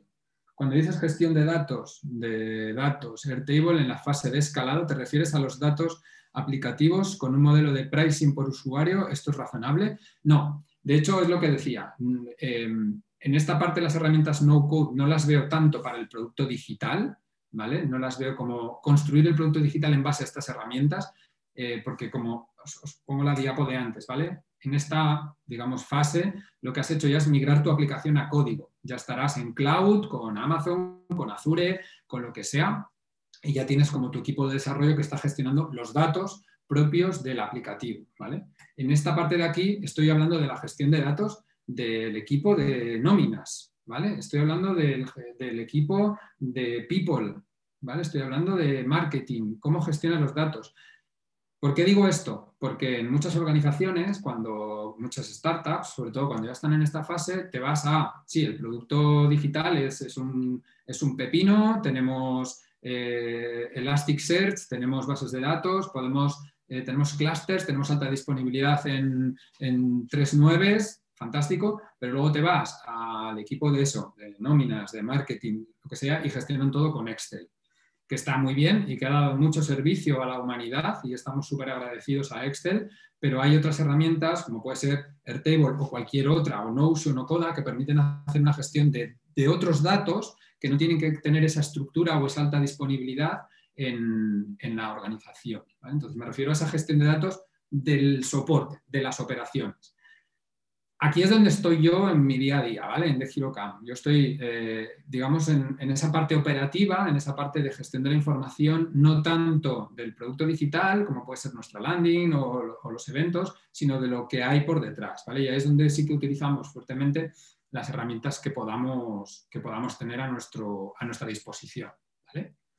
Dice Iria, una vez que ya has migrado la aplicación a código, ¿tiene sentido que se hagan ciertas partes de la propia aplicación con herramientas de code? Sí, por supuesto. Eh, de hecho, puedes hacer experimentos de tu aplicación, sea la que sea, y lanzar ramas hacia otras herramientas. Eh, creo que eh, a lo mejor no es muy estándar, pero sí con eso, siempre y cuando, ojo, siempre y cuando tengas una mentalidad de experimentación, ¿vale? Yo creo que, se puede hacer y que no, se debe perder de vista, ¿vale?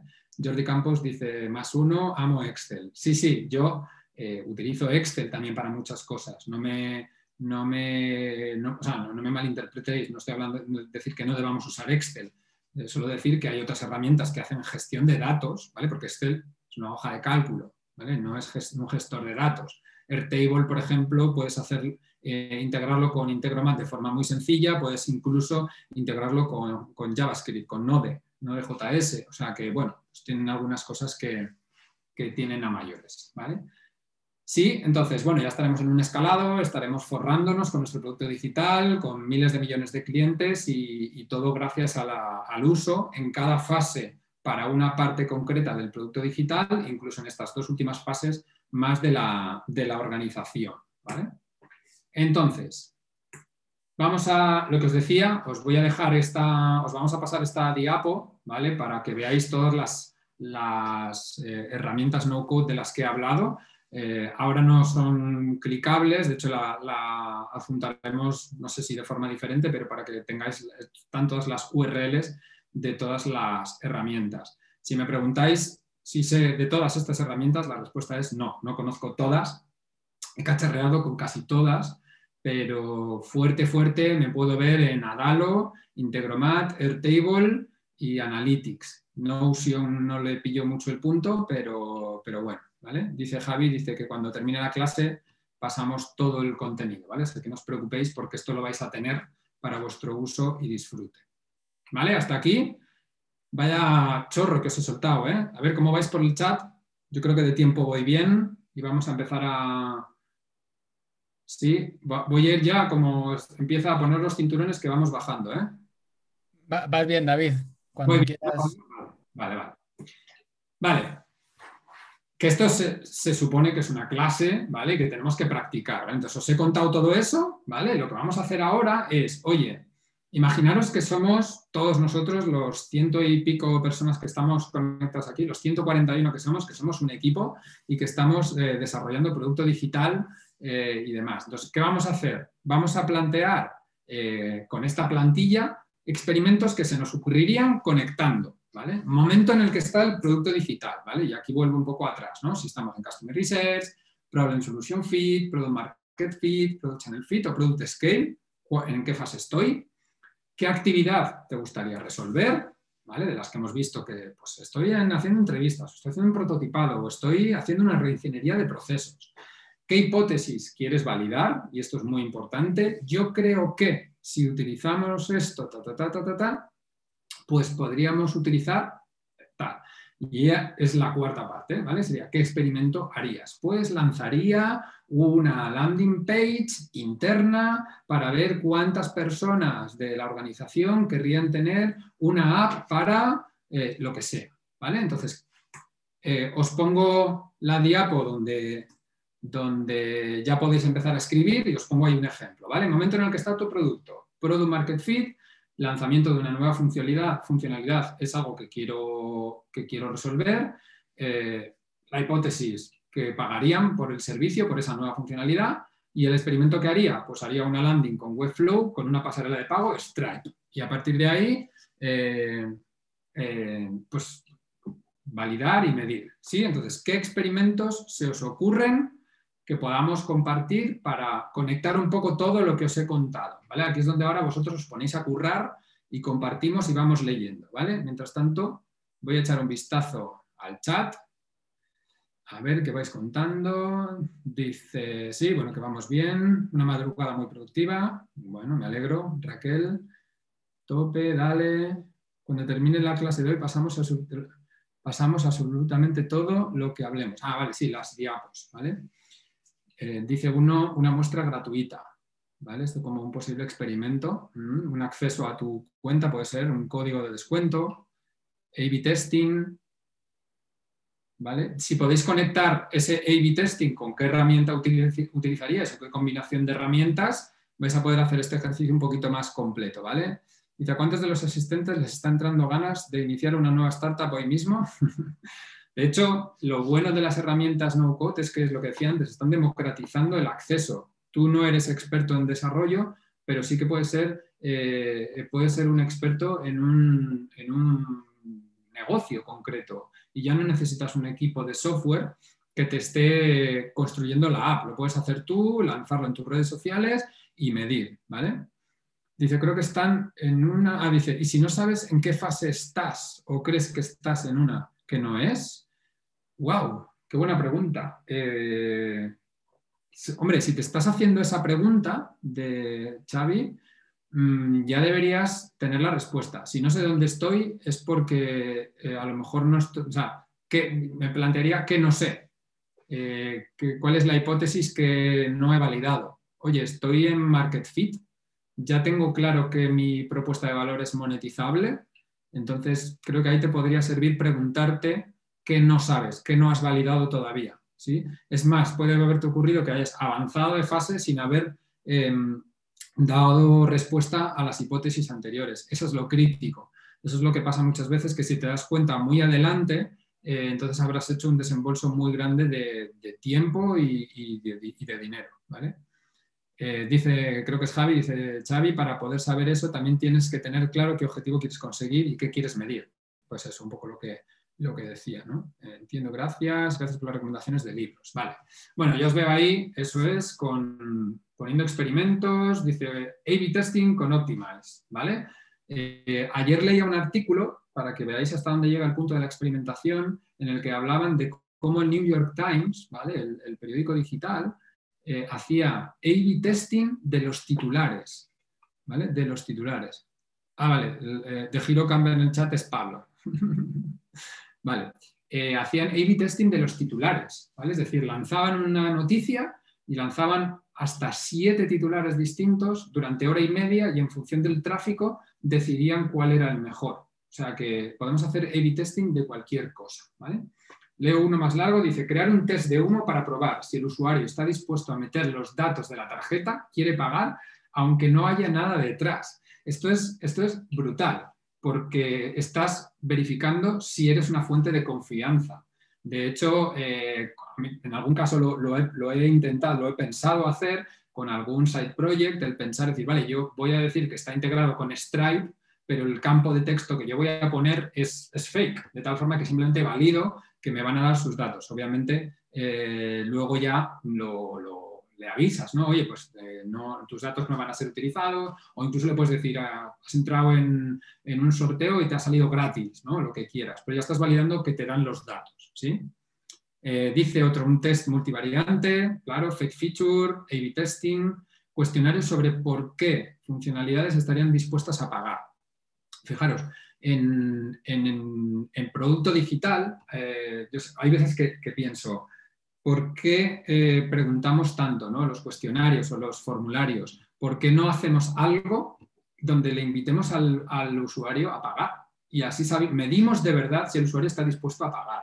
Otra cosa es que tú me digas qué funcionalidades eh, pueden ser más monetizables que otras. Y ahí entonces sí que podríamos hacer algo previo, ¿no? Que es, oye, pues una, un, apúntate aquí si quieres eh, saber, tener más información sobre eh, esta nueva feature y la suscripción van a ser 5 euros al mes. Pero ya lanzo la feature, ¿vale? No, no estoy preguntándote por cuál pagarías, te estoy diciendo apúntate y paga, aunque luego no te cobre. Porque hay una cosa, yo no soy experto en research, que, se llama como la, que no es lo mismo la intención que la acción. No es lo mismo la intención que tengas de pagar, que sí, que si tú me dices que 5 euros eh, lo pagaría, ¿vale? Pero al final cuando lo sacas al mercado te das cuenta de que ese lo pagaría es un, uff, eh, no lo pago. Entonces, lo mejor en esos casos es hacer experimentos de verdad extremos donde le digas al usuario que pague, que pague una cantidad X, la que sea, o incluso también los, el pricing, experimentar con el pricing, saber si pagarían un euro o diez por lo que le estás eh, ofreciendo. ¿vale? Leo más, dice que tengan que ingresar sus datos de pago. Ah, esto ya lo, es, eh, lo he leído. Dice Scale, lanzamiento de una nueva funcionalidad, incrementaríamos el engagement, esa es la hipótesis. Haré una B con Firebase más Optimize West más Mixpanel.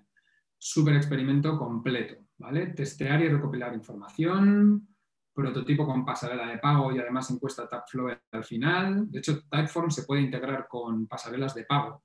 Así que eso que decías antes del cuestionario puede ser incluso Em, eh, con, con Typeform, ¿vale? Lanzas un clic y ya está. Modelo freemium, ¿vale? Lo mismo de antes, Product medir la obsolescencia. ¡Wow! Ahorro de costos para remover, por remover la herramienta, apagar aplicación y medir las quejas. Muy buen experimento. ¿eh? Hacer, simular una caída.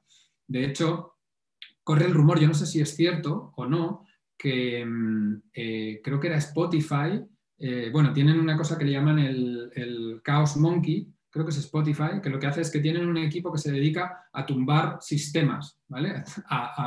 es Netflix, dice Carlos, Netflix, a tumbar sistemas, ¿vale? De tal forma que pueden simular eh, caídas reales y ver cómo reaccionan no solo sus sistemas, sino también simular cómo reaccionarían ante esas quejas, si hay en, redes sociales, los equipos. Y además no avisan, ¿vale? El equipo de Chaos Monkey no avisa de que va a tirar ni cuándo lo va a tirar. O sea, que ahí lo que hacen es no solo medir la obsolescencia, que es lo que tú pones, eh, en, este caso miden la capacidad de la organización a reaccionar ante caídas reales, ¿vale? Dice una encuesta, dice, si mi producto es un SaaS, por ejemplo, pondría una explicación de lo que haría esta funcionalidad y daría la opción de solicitar pago early o algo así para medir el interés. Fantástico, experimento súper fácil, rápido, mido y decido. Landing en el que vendo un producto y le pedimos datos y a la hora de entrar en la app les decimos que le avisaremos cuando esté lista. ¿vale? Pues estoy validando un poco el interés de mi aplicación. Luego leo otro, momento en el que está el producto, Product Scale, actividad que quiero resolver, nueva funcionalidad para saber cuáles son las mejores horas para ir a comprar dependiendo de la afluencia en las diferentes horas. Muy bueno también. ¿vale? Muy bueno. Eh, y luego yo haría entrevista en profundidad para ver cómo están utilizando esa feature en otras apps, preguntarles por lo que pagan y si les parece bien, ¿vale? Pues tenemos aquí unos cuantos experimentos, veo que os habéis estrujado el cerebro, ¿vale? como os decía, imaginaros que fuéramos un equipo, que hemos hecho este brainstorming de cuál es nuestro siguiente experimento que queremos realizar y la pregunta sería, vale, ¿y ahora qué hacemos? ¿Vale? Somos un equipo de producto, somos 140 personas, eh, hemos sacado 18 experimentos, ¿qué hacemos con esto? Bueno, pues eh, lo que haríamos sería llamar a Saúl y decirle que nos explique cómo se prioriza, ¿vale? Eh, por eso hemos querido conectar esto con lo otro, ¿vale? El hecho de que tengamos muchas opciones es muy bueno porque nos va a permitir escoger y elegir. Lo difícil muchas veces es que teniendo demasiadas opciones intentamos abarcarlas todas y pues morimos de, sobre, de sobredosis de, opciones. ¿vale? Y luego yo por mi parte, eh, invitaros a que sigamos conversando, ¿vale? He dejado aquí el balón votando para, para Pablo y Saúl en esta parte de priorización que va, que va a dar él. Si queréis que sigamos conversando, ese QR code os lleva a mi LinkedIn. Eh, ya os digo, no soy experto en todas las herramientas que os he contado, pero si, no es la respuesta, buscaremos juntos y la aprenderemos los dos y, demás. Por mi parte, abriros a si queréis hacer alguna preguntilla ahora más concreta de lo que hemos visto hasta ahora y si no, pues os dejo con Saúl para que os hable de, marcos de priorización. ¿Vale? Bueno, yo creo que ha sido, vamos, eh, la mitad de la gente seguro que le está explotando la cabeza ahora mismo y la otra mitad ha descubierto un mundo nuevo eh, como es el no code, que está súper guay para el tema de los experimentos y, lo que has dicho, ¿no? Em, empoderar un poco a, la gente a, poder probar cosas sin tener que gastarse un pastizal o gastar el tiempo de la empresa que al final se traduce en, dinero igual, ¿no? Y esfuerzo, claro. Así que nada, eh, como bien has dicho, David, yo creo que Saúl ahora te ha dejado esto listo para entrar por la puerta, como si fueras Elvis. Así que nada, te lo dejamos y a darle caña. Fantástico, pues nada. Voy a la pantalla. Gracias a todos, chicos, y cualquier cosa me tenéis por ahí en redes sociales, ¿vale? Muchas gracias, David. Oye, me tengo que poner un poco al día en la parte de no code, porque yo, más allá de Notion o, Confluence en su defecto, estoy quedando corto, ¿eh? Por lo que veo. Ya te llamaré. Vale, chicos, pues eh, nada, eh, os voy a pedir una cosa mientras me presento. Vamos a tener todos que reiniciar el Menti un poco, así que necesito que os vayáis a la web de Menti, a la home otra vez y metáis el código que aparece ahora en mi pantalla, ¿vale? Que sería 35 54 13 30. ¿Vale? Y es muy importante porque esta sesión la he planteado para que sea muy, muy dinámica, para que participéis vosotros, ¿vale? Así que nada, mientras os metéis, me presento, bueno, ya me ha presentado un poco Josu, nada, mi nombre es Saúl Santos y yo tengo un background parecido al de David, yo empecé en el mundo del desarrollo hace muchísimos años ya, no lo quiero ni recordar, y poco a poco, como supongo que a muchos de vosotros os pase, porque el Product Manager no era un rol muy común hace, hace un tiempo, fui adquiriendo esas responsabilidades hasta que, bueno, a día de hoy eh, y sobre todo después de pasar por la escuela hace tres años, pues ya lo he conseguido profesionalizar un poco más, ¿de acuerdo? Así que, bueno, ese soy yo y vengo hoy a hablaros de priorización. Voy a ver si puedo ver el chat porque solo tengo una pantalla y a ver si de vez en cuando puedo ver el chat para ver lo que ponéis. Sí, Saúl, yo te voy, te voy echando una manilla, no te preocupes. Perfecto. Si hay algo interesante, o bueno, todo es interesante, ¿no? Si hay algo que creo que puedas responder en ese momento, te lo comento. De acuerdo, muchas gracias. Vale, pues nada, vamos allá entonces. Eh, yo, bueno, antes de empezar a meterme en materia, os quiero hacer tres o cuatro preguntitas, ¿vale? Para, para ver dónde estáis, por qué queréis aprender a priorizar, etcétera, ¿no? Y qué uso le soléis dar. Así que bueno, espero que ya tengáis todo el código actualizado en, en Menti y os paso a la primera pregunta. Bien, vale, pues os quiero preguntar que por qué estáis aquí un sábado por la mañana con el tiempo tan bueno que hace hoy en Madrid, no sé en el resto de los sitios, aprendiendo a priorizar, ¿vale? Vamos a ver cuántos se conectan. A ver, venga, más, más. Soy PM, checo para priorizar, perfecto. No soy PM, pero necesito para mi puesto actual, muy bien. Soy PM y no suelo apoyarme en una herramienta. Vale. Perfecto. Venga, 55 personas ya. ¡Wow! ¡Qué audiencia! Venga, vamos allá. Soy, yo creo que va a ganar la de Soy PM y estoy acostumbrado a priorizar, pero quiero aprender nuevas herramientas. Perfecto, aunque la de que no soy PM mm, le va la zaga. Vamos a dejar un ratito más. Vamos a dejar un ratito más. No tenía otros planes. Bueno, mira, un, un plan bueno para el día. a ver, ¿qué más? ¿Qué más? Venga, voy a, cortar rapidito para hacerlo dinámico, ¿vale? Ya sé que quedáis muchos sin contestar, pero bueno, voy a pasar a la siguiente pregunta que también va para vosotros. Eh, ¿Con qué frecuencia priorizas funcionalidades en tu producto? Y si no eres Product Manager, priorizas cualquier tarea interesante en tu trabajo, ¿vale?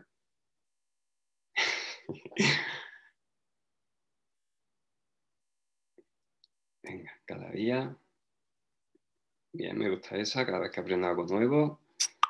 Cada día hay muchas personas que priorizan cada día, a comenzar cada iteración, al trimestre. Muy bien. Cada día. Perfecto. ¿Cómo vamos?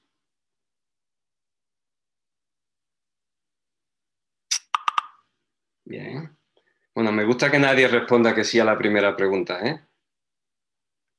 Esa me ha gustado mucho y veo que hay bastante frecuencia en vuestra priorización, aquellos que priorizáis cada día. Me alegro, me alegro. Bien, pues vamos a dar paso a la siguiente, que creo que es la última antes de meternos en materia. Wow, alguien ya ha contestado. ¿En qué os basáis para priorizar? ¿De acuerdo? O sea, tenéis un montón de, de cosas, de información, de datos, de input. ¿Y cuál es vuestra base para esta priorización? Bien.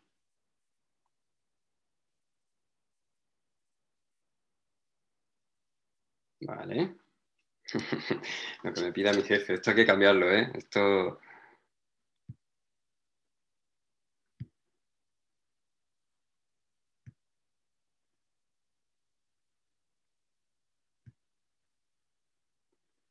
Bien, perfecto. Me gusta que uséis muchos frameworks diferentes según la situación, ese es el objetivo. Lo que parezca bajo mi criterio más importante, bueno, vamos a intentar cambiar eso hoy, ¿de acuerdo? Lo que negocio me diga que es más importante, bueno, no está mal del todo, pero tampoco bien del todo. Lo veremos, lo veremos. Bien. Vale, 68 personas. Wow. Venga, vamos a pasar a la, siguiente. No sé si es la última ya, ya empiezo. Vamos a verlo.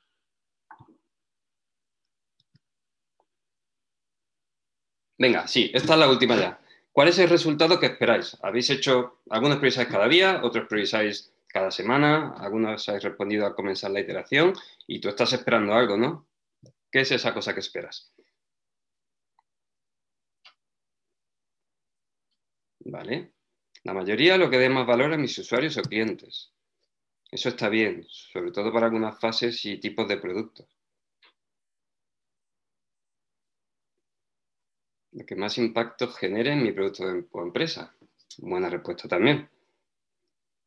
Y tenemos pocas personas que están entre optimizar recursos, establecer un roadmap, preparar la siguiente iteración y validar la hipótesis y eliminar incógnitas. Bien. Bien, de acuerdo. Vamos a ver que ninguna de ellas es del todo cierta ni del todo falsa, ¿de acuerdo? Bien, ahora que ya tengo una imagen más amplia de la audiencia, quiero empezar un poco ya a explicaros el tema de la priorización, ¿vale? Y para ello vamos a entender por qué priorizamos, ¿de acuerdo? Y lo primero que quiero mencionar es el mindset que hay que tener para, para poder priorizar, ¿de acuerdo? Eh, aquí vamos a ir un poco en línea con varias de las cosas que ha comentado antes David, porque al final todo el mindset de producto tiene que ser homogéneo. Y lo primero, bueno, es que eh, es una actividad humana, ¿no? O sea, todos priorizamos todos los días, desde el momento que nos levantamos y tenemos que elegir si mm, descansamos o, vamos a correr, si vamos a limpiar nuestra casa nos vamos a ir a la montaña a dar un paseo, ¿no? Tenemos que priorizar para todas nuestras actividades, ¿no? Eh, por supuesto, si es necesario para cada persona, es necesario en toda organización, empresa o producto. Y aquí no importa el tamaño de la empresa. Eh, vamos, a tener que, vamos a tener que priorizar siempre, ¿no? Porque independientemente de que seáis una startup de dos amigos que tenéis dinero para las próximas tres semanas o trabajáis en Google o en Amazon, siempre vais a, vais a tener más ideas que priorizar que recursos tenéis disponibles para ejecutar esas ideas, ¿de acuerdo? Así que esto es básico, ¿de acuerdo? Eh, para mí esto es lo más importante de la priorización y de todo el mindset que hay que manejar a la hora de priorizar, que es que es algo vivo, que cambia de un día a otro, cambia con el entorno, no es una foto, ¿no? A veces pasamos mucho tiempo, yo he trabajado con equipos que pasan semanas enteras creando una lista priorizada para trabajar durante el año, pero es que quizás mañana o la semana que viene aprendas algo nuevo sobre tu producto que haga que nada de lo que has priorizado para el resto del año tenga sentido, ¿no? Así que bueno, esto eh, es, mm, me parece súper importante que lo, que lo tengáis a mano. Antes habéis preguntado mucho por libros. Bueno, pues aquí hay un, os voy a citar uno. Hay un autor que se llama Martin Kagan, que es el autor de Inspired. Yo creo que es el libro más famoso acerca de productos, sobre todo uno de los primeros eh, grandes libros. Y hay algo que dice que hay dos verdades mm, acerca del producto, que no son buenas, ¿no? La primera es que al menos el 50% de tus ideas, y no quiero utilizar la palabra fallar, así que no te van a dar el resultado que esperabas, ¿de acuerdo? Y él dice que si eres un buen equipo de producto, deberías de, considerar el 75%. Es decir, el 75% de las ideas que yo voy a intentar poner en marcha para, para obtener un beneficio no van a salir como yo esperaba. Eh, no podemos entonces, pues lo mismo, validar una lista de funcionalidades para un año porque en cuanto yo aprenda algo voy a querer cambiar el comportamiento, voy a querer cambiar mi producto. ¿De acuerdo? Y lo último, que como Product Managers es una de vuestras mayores responsabilidades. Vais a tener un equipo de desarrollo, un equipo de diseño, un equipo de analistas ejecutando trabajo que cuesta dinero y está en vuestra mano Mm, darles a ellos el trabajo que más valor aporta. ¿Qué es valor? Pues a veces es económico y a veces no, ya lo veremos ahora, ¿de acuerdo? Voy a parar antes de pasar a la siguiente sección a ver si puedo ver el chat desde aquí. Sí. Bien, vale. Veo que no hay nada inspired, veo que lo habéis puesto, genial. Ese libro es eh, espectacular. Eh, más cerca del negocio, de otro tipo. Perfecto. No te, preocupes, Saúl, yo te aviso si hay algo. Venga, pues eh, de la misma manera que cuando os compráis un coche, eh, tenéis una serie de inputs a la hora de previsar cuál os compráis, que puede ser precio, estética, tamaño, no sé, una serie de factores.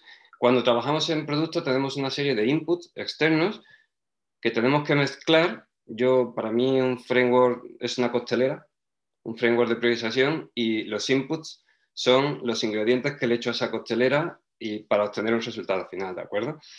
Eh, dicho de esta manera, eh, normalmente podemos categorizar los inputs que tenemos en cuatro vertientes. En la vertiente de producto, y hablo no solo del producto digital, que también, sino del equipo de producto y su visión que tenga. Y ahí podemos encontrar pues, que, eh, que tengamos valor de producto, la visión del producto. La visión es aquello que cuando creamos la empresa decimos, esto es lo que yo quiero conseguir, ¿no? Es mi misión y mi visión, ¿no? Pues eh, para poder completar la visión del producto eh, es uno de los factores que vamos a meter en la priorización, ¿no? El coste de oportunidad, la, confianza que tengamos en que la solución que planteamos nos va a solventar el problema y la incertidumbre, ¿no? Como producto, sobre todo en los productos incipientes, es crucial que eliminemos incertidumbres. Las incertidumbres que no dominemos son aquellas cosas que habitualmente eh, hacen que productos y empresas desaparezcan, ¿de acuerdo? así que es crucial eliminarlas. Del lado de, los usuarios o clientes, podemos tener mm, medidas como eh, valor, satisfacción o necesidades, ¿no? Las necesidades que tendremos que obtener nosotros en base, a, en base también a la fase de, experimentación inicial, donde hagamos muchas eh, encuestas a nuestros clientes, ¿de acuerdo? Luego una serie de recursos. Como en cada negocio vamos a tener un tiempo, un dinero, un esfuerzo, si traducimos en mano de obra, y un coste operacional para cada una de las funcionalidades que propongamos. ¿no? Y no siempre vamos a tener acceso a estos recursos, con lo cual es crucial que prioricemos. Y luego, como base, como, como del lado del negocio, eh, tendremos otra serie de métricas que necesitaremos para priorizar. Estas métricas pueden ser, por ejemplo, los ingresos o los beneficios, y hay otras métricas un poco más estratégicas que todos os sonarán en el mundo del producto. Aquí podríamos entrar en el debate de si estas métricas pertenecen a negocio, pertenecen a producto. Bueno, mm, up to you. Yo creo que eh, no es importante, podríamos enlazar una línea hacia producto aquí, pero al final tenemos un coste de adquisición, tenemos unos ratios de retención, personas que se nos van del producto, tenemos unos ratios de conversión, sobre todo cuando estamos vendiendo algo, personas que entran a nuestra web y no acaban comprando una funcionalidad. Eh, unos, unos, ratos de recurrencia, queremos que las personas entren cada día a nuestros productos para engancharlos, tenemos un ticket medio, no sé, hay mil, mil métricas aquí de negocio o de producto, llamadlas como queráis, y todos, en base a todos estos factores vamos a intentar priorizar, ¿vale? No sé si hay alguna duda importante aquí, me vas comentando, ¿vale? Bien, y ahora tenemos una serie de inputs, una serie de entradas, ¿Y qué esperamos obtener cuando hayamos terminado nuestro ejercicio de priorización? ¿no? O sea, hayamos terminado y cuál es mi, cuál es, cuál es mi resultado. Bueno, quizás yo pretenda definir un MVP, porque estoy comenzando mi producto y aquí, bueno, por si, por si alguien no, no, lo tiene claro, un MVP es el mínimo producto viable que yo puedo entregar a un cliente ¿no? para, para aportar valor y quizás mi objetivo para priorizar sea definir un MVP. Tengo 20 funcionalidades, sé que no puedo abarcarlas todas y que 4 o 5 de ellas me pueden permitir aportar, aportar valor a, mis usuarios. Quizás mi único motivo sea una entrega rápida de valor. Mi producto ya está funcionando y yo solo quiero, ya el MVP está aprobado, todo funciona bien y yo solo quiero continuar aportando valor y cada vez más rápido para aprender más. Eh, puede que sea eliminar incertidumbres. Como hemos dicho antes, es uno de los mayores peligros del mundo del producto, ¿no? No eliminar tu incertidumbre y llegar a la fase de escalado que os ha comentado antes David, con un montón de incertidumbres y que el producto al final no sea eficiente y aparezcan nuevas cosas que hagan que, que hagan que eh, tu producto fracase podemos estar buscando deleitar a nuestros usuarios, es decir, podemos estar eh, buscando eh, crecer el famoso NPS, la métrica que mide cómo de contento están los usuarios con nosotros, o completar esa visión de producto que teníamos cuando empezamos este recorrido. ¿no? O sea, yo empecé con la idea de quiero hacer un producto que comunique a todas las personas del mundo, pero ahora mismo has hecho un producto que solo comunica a los amigos y ya está. ¿no? Y tú tienes una visión, tienes un montón de funcionalidades detrás esperándote y quieres dar los pasitos adecuados hasta que completes esa visión del producto. Y por último, y está súper importante en la fase de escalado, es maximizar nuestros recursos. Como ha comentado también David antes, llega un momento en el que ya eh, tú has pasado todas las etapas de conocimiento de tu producto, tienes un market fit, tienes un problem fit eh, tu producto está en el mercado y empiezas a escalarlo. Y es ahora cuando tienes que empezar a maximizar todos los recursos que tienes porque ya estás en una fase en la que ya no estás pidiendo financiación, se te ha acabado el dinero que tú has puesto en esa startup para, para experimentar, o si estás dentro de una, gran compañía, pues probablemente se te, se te, haya acabado el tiempo de, que te hayan concedido para probar que este producto es viable. Es cuando tienes que empezar no solo a monetizar, que ya lo debes estar haciendo, sino a maximizar tus ingresos y todos tus recursos. ¿Vale? Eh, me quedaba una, que era mover una determinada métrica. Eh, como product manager, sobre todo en productos existentes, en, organizaciones existentes en las que no somos los owners, probablemente nuestro trabajo esté muy condicionado porque alguien, nuestro, eh, bueno, nuestros responsables, nuestros objetivos anuales nos pidan mover una determinada métrica para hacer que ese producto funcione. ¿no? Y esto es otro de los factores, de, otras de las consecuencias que esperamos obtener de una buena priorización. ¿vale? Bien, con todo ello, vamos a ver ahora cuáles son estos frameworks de priorización que nos van a ayudar a, mezclar esos, esos inputs y los objetivos para obtener los que queremos. ¿vale? Antes de eso, os hago una, una breve introducción a qué es un framework de priorización. Lo primero, es solo una manera de estructurar vuestros pensamientos. No, no hace magia y, no es un, programa complejo ni nada por el estilo. Un framework de priorización lo podéis utilizar en una servilleta en la, en la cafetería mientras discutís esto con, con, todos vuestros stakeholders. ¿De acuerdo? Es una herramienta de alineamiento que nos ayuda a que todos hablemos el mismo idioma. Al final vamos a estar en un organigrama, en una empresa, donde tenemos eh, marketing, donde tenemos negocio, donde tenemos tecnología, donde tenemos el de finanzas, habitualmente, por desgracia, y eh, tenemos que alinearnos y entender que todos hablemos de lo mismo. Eh, muchas veces tenemos nuestra información en la cabeza, nosotros sabemos qué es lo que pretendemos con, con el producto y no somos capaces de transmitir este conocimiento a todas las áreas que no hablan nuestro idioma, ¿de acuerdo?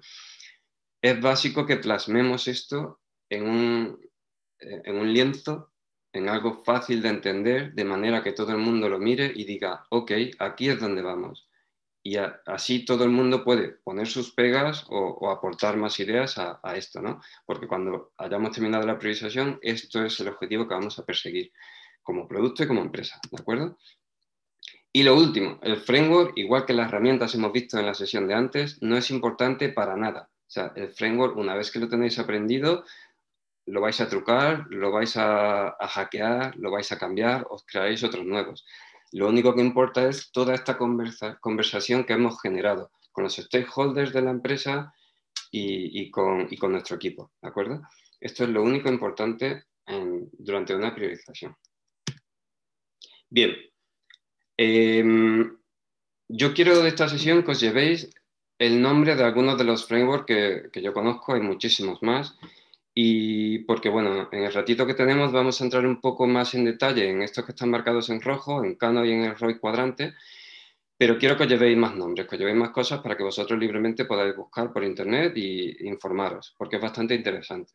Vale, el primero que os voy a comentar es el Weighted Scoring. Es un framework que, eh, bueno, que mm, toma en consideración Cosas como los ingresos, el valor que le aportamos al cliente, el coste de implementación y el coste de operación, ¿vale? O sea, el esfuerzo de implementación y el coste de operación. Como veis, tres de los factores son muy económicos, ¿vale? Es decir, este, este framework es muy útil cuando queremos agregar algo nuevo a nuestro, a nuestro cliente, por eso lo de Customer Value, pero estamos muy enfocados en optimizar nuestro producto, ¿de acuerdo? Este funciona muy bien en productos maduros que ya están funcionando y queremos mejorar los ingresos de nuestra empresa. Luego tenemos el clásico de Moscú, que supongo que todos aquellos que hayáis visto alguna documentación de allá y alguna vez ya habréis pasado, habréis pasado por él. En este producto, lo que en este, perdón, producto, en este framework lo que intentamos es sobre todo eh, equilibrar un producto, ¿no? dándole las cosas que, eh, que tendría que tener, que debería de tener, que podría tener si tuviéramos tiempo y que tendría en un hipotético caso de que no tuviéramos recursos ilimitados. ¿no? Es decir, nos va a ayudar a construir un MVP que tenga cierto sentido, ¿no? que cumpla la parte más importante de la visión que tenemos y le aporte a, nuestros usuarios un valor mínimo, porque tiene todo lo que, lo que debería y tendría que tener nuestro producto. ¿de acuerdo? Eh, luego tenemos otro que es el ROI Scorecard, que básicamente es una ampliación del ROI, del ROI eh, clásico y aquí, además, de, además del business value y del esfuerzo del equipo, metemos otros dos factores, como son las necesidades de los usuarios y la, y la confianza que nosotros, como product manager, tenemos en que esa solución nos vaya a dar el resultado esperado. ¿de acuerdo? Esto es muy interesante también para productos maduros en los que queremos añadir un pasito más. ¿de acuerdo? Nos vamos a enfocar ahora bastante en el ROI Quadrant, así que no lo detallo más por ahora. Eh, opportunity Scoring este se centra en obtener resultados y en base a la satisfacción del, usuario y a la importancia de cada una de las funcionalidades que le vamos a, aportar a nuestros usuarios. El modelo de Cano, que vamos a ver a continuación, eh, sirve un poco para, para, el mismo objetivo, que es mejorar la satisfacción del usuario. ¿De acuerdo? Eh, luego tenemos uno que yo diría que es mi favorito y que no lo he explicado aquí porque me resulta un poco largo de contar y, sobre todo solo la segunda parte del framework de User Story Mapping nos sirve para priorizar. La primera nos sirve para construir una narrativa y una historia, por eso es muy bueno, ¿no? Eh, construimos una narrativa de todo, de todo el journey que hace el usuario dentro de nuestro producto y en base a ello podemos dividir dentro de diferentes iteraciones en las que cada uno de ellos van a tener sentido porque nunca perdemos la visión global del producto, incluso del producto deseado, ¿no? de la visión que tenemos. Em, y por último, os he puesto aquí el RISE. ¿Por qué? ¿Por qué os he puesto el RISE dentro de todos los demás que hay? Porque este añade un concepto nuevo que no está en ninguno de los otros. Vemos que repetimos el impacto, eh, la confianza y el esfuerzo, pero introducimos un nuevo concepto que es el alcance. Este, este framework de priorización funciona muy bien cuando ya tenemos un producto que está funcionando bien, que tiene una base amplia de usuarios, con distinta segmentación, y ahora estamos buscando una funcionalidad y el Reach nos va a decir cuál es el alcance de la nueva funcionalidad dentro de la base de nuestros actuales usuarios. ¿A cuántos de ellos vamos a alcanzar con esto que proponemos? Y en base a eso balancea, balancea la priorización y te, da, y, te dice a, quién, a, cuántos usuarios vas a ser capaz de llegar. Hay muchísimos más, hay docenas de frameworks de priorización y además cada uno de ellos eh, lo podemos modificar, cada empresa lo va a ejecutar de alguna manera diferente, con lo cual lo importante es quedarse con el concepto. Te veo por aquí, Pablo, ¿me vas a comentar algo? Sí, eh, me preguntan, que no sé si lo tendrás fresco, si, hay alguna herramienta, si hay alguna herramienta para las user stories. ¿Para User Story Mapping? Sí, por ejemplo, bueno, esa es una, por ejemplo. Vale, venga, herramientas de priorización. A ver, como herramienta de priorización mm, no hay ninguna, ya os he dicho. Bueno, no hay ninguna y a la vez están todas. Desde una servilleta, un Excel, hasta Miro. Yo suelo utilizar bastante Miro porque es una herramienta también de no code, donde puedes pintar y mover celdas, todo el mundo puede colaborar a la vez, mover sus cuadraditos y sus dibujitos a mano, y ahí pues al final es pintarte, la mayoría de los frameworks suelen estar basados en una matriz, por eso digo lo de Excel también, aunque no me gusta, no es muy dinámico, y al final es simplemente pintar allí mm, con todos los stakeholders delante y sacar de allí una conclusión, ¿de acuerdo? Yo os recomendaría Miro si tenéis que empezar a priorizar. Además, Miro tiene ya plantillas hechas para definir, no sé si con todos los frameworks, pero al menos con el User Story Mapping la tiene, seguro. Eh, con Kano y con el ROI también tiene los cuadrantes. Es simplemente darle a un botón, te aparece una, una, matriz en blanco adecuada a ese método y empezar a poner allí eh, conclusiones, ¿de acuerdo? Así que Miro, si alguien puede poner el enlace a Miro en el chat, se lo agradecería. Bien, y ahora, ah, vale. Os voy a explicar el primero de los frameworks brevemente porque luego solo os voy a explicar algunos conceptos y luego os voy a hacer unas preguntas ya con cierto truco donde vosotros os esperaréis de que yo hubiera explicado las respuestas antes, pero no las he explicado y vosotros lo vais a responder. Así que atentos al, atentos al, menti, ¿vale?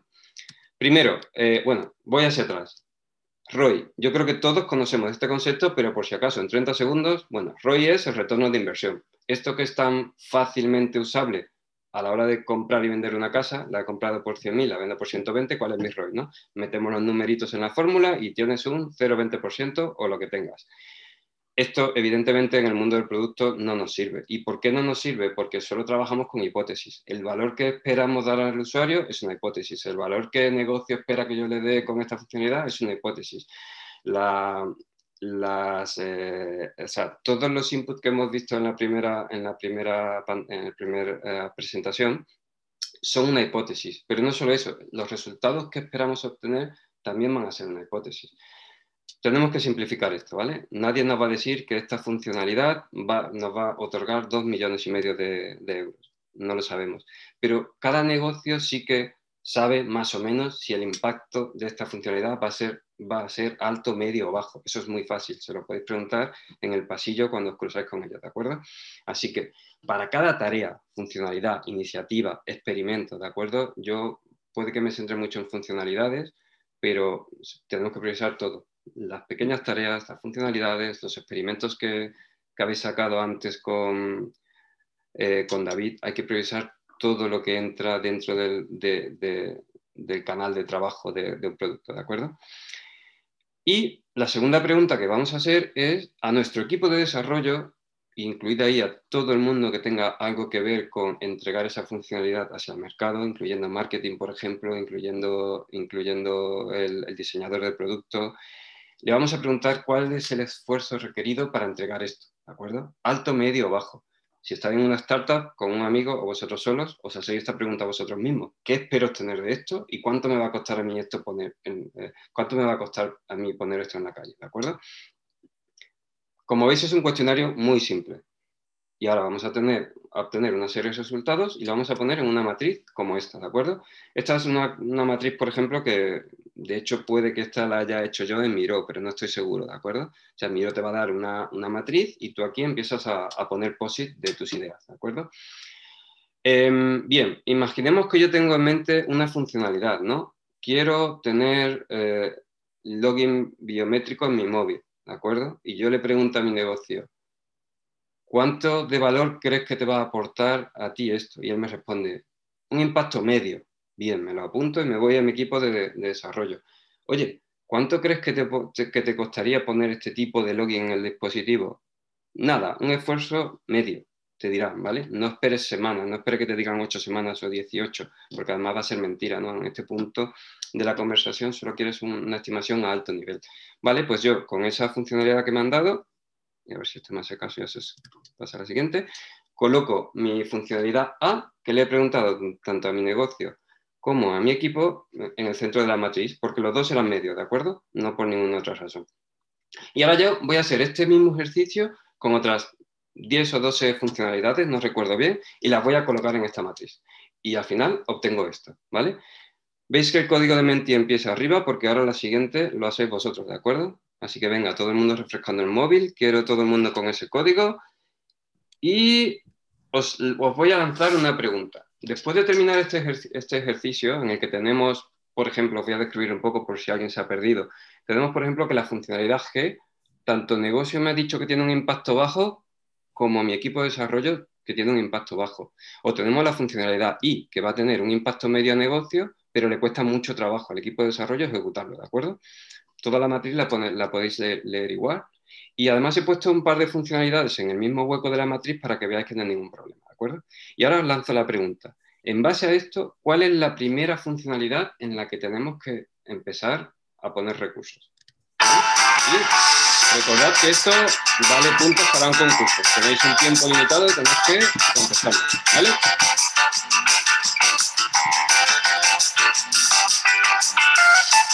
Venga, daros el nombre. Va 57, 59. Voy a dejar 30 segundos más. Voy a bajar el volumen porque la música no me deja escuchar. Vale, 63. Venga, 62, un poquito más. 63. 64, 65.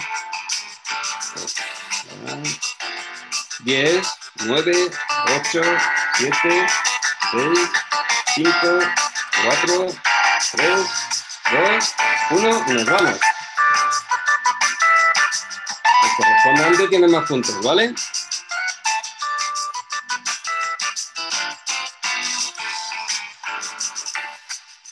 Venga, más respuestas.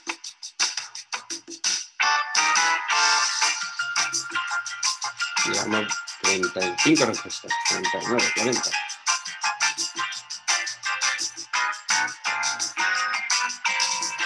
Bien, se acabó el tiempo.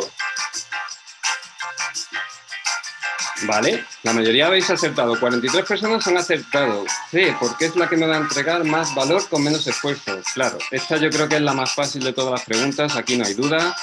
Mm, tenemos algo que me va a costar muy poquito y que me va a entregar muchísimo valor. Pues adelante, ¿no? Adelante con ella. Eh, para los que han respondido eliminar lo que parece más difícil primero, bueno, quizás os haya, os haya, llevado yo a la confusión de que hay que eliminar ciertas incertidumbres al principio, esto es cierto, pero bueno, aquí la diferencia entre lo que te aporta una solución y otra es bastante grande, ¿de acuerdo? Eh, porque hay dos, bueno, pero cada una te va a costar un, trabajo ejecutarla. Que hayan dos en, el mismo punto de la matriz no significa que vayas a hacer dos por el precio de uno, ¿de acuerdo? Si fuera así, pues sí, estaría ¿Te puede bajar un poquito la música? ah, ¿se escucha mi música? Sí, así, perfecto. Vale. Niquelado. Y por otro lado, eh, la B, porque es la única que ambas partes han valorado como high. Bien, esta sí que es una duda bastante razonable, ¿no? O sea, tengo, tengo una tarea que me va a dar mucho valor, pero me va a costar mucho al equipo. Si tengo otra que me va a dar el mismo valor y que me va a salir mucho más barata y sobre todo la voy a tener antes, yo creo que es más, es más sabia la elección, ¿no? Bien, pasamos a la siguiente pregunta. Solo hay tres en este, en este apartado, ¿de acuerdo? Y la siguiente pregunta empieza ya. No, antes de la pregunta vamos a ver quién ha ganado, perdón. Y por ahora va ganando Emi, seguido muy de cerca por Ander y por Eva. ¿De acuerdo? Recordad que el tiempo en contestar vale más puntos. Nos vamos a la siguiente. Venga, ahora voy a preguntar en esta pregunta, no sé si ya la está viendo en el móvil, creo que no hasta que yo le dé al enter. ¿Cuál es el número 2? O sea, ¿cuál es la tarea que vamos a priorizar en, segundo lugar? ¿De acuerdo? 3, 2, 1, nos vamos.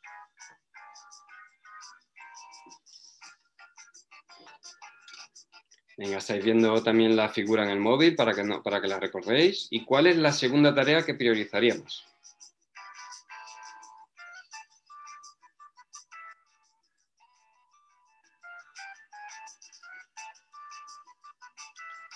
43, 44, casi 50, quedan 3 segundos, 2, 1, 55 personas. Vamos allá.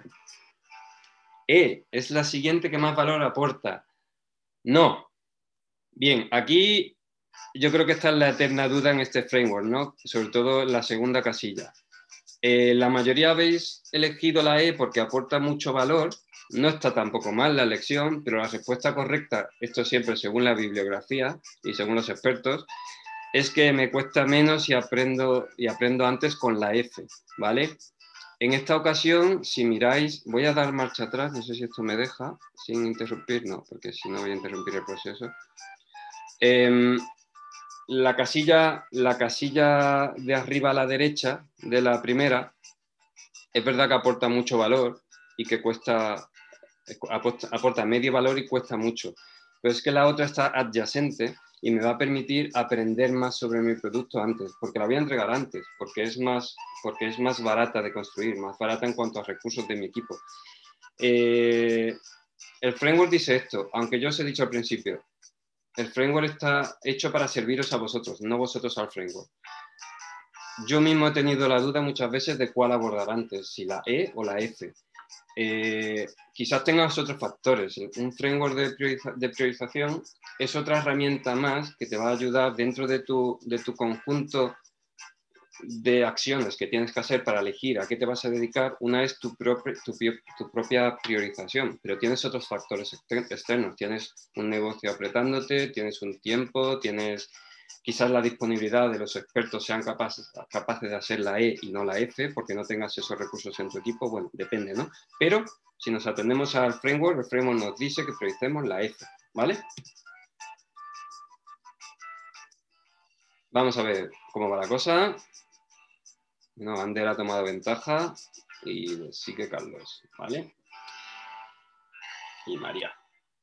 Bien, tercera y última pregunta, creo, ¿eh? No sé, no sé si eran tres o cuatro, ahora lo vemos. Ah, no, eran cinco, pues mira, ya me lo está diciendo esto. Vale, ¿cuál es la tercera? Y aquí ya os he dicho antes un poco la respuesta quizás.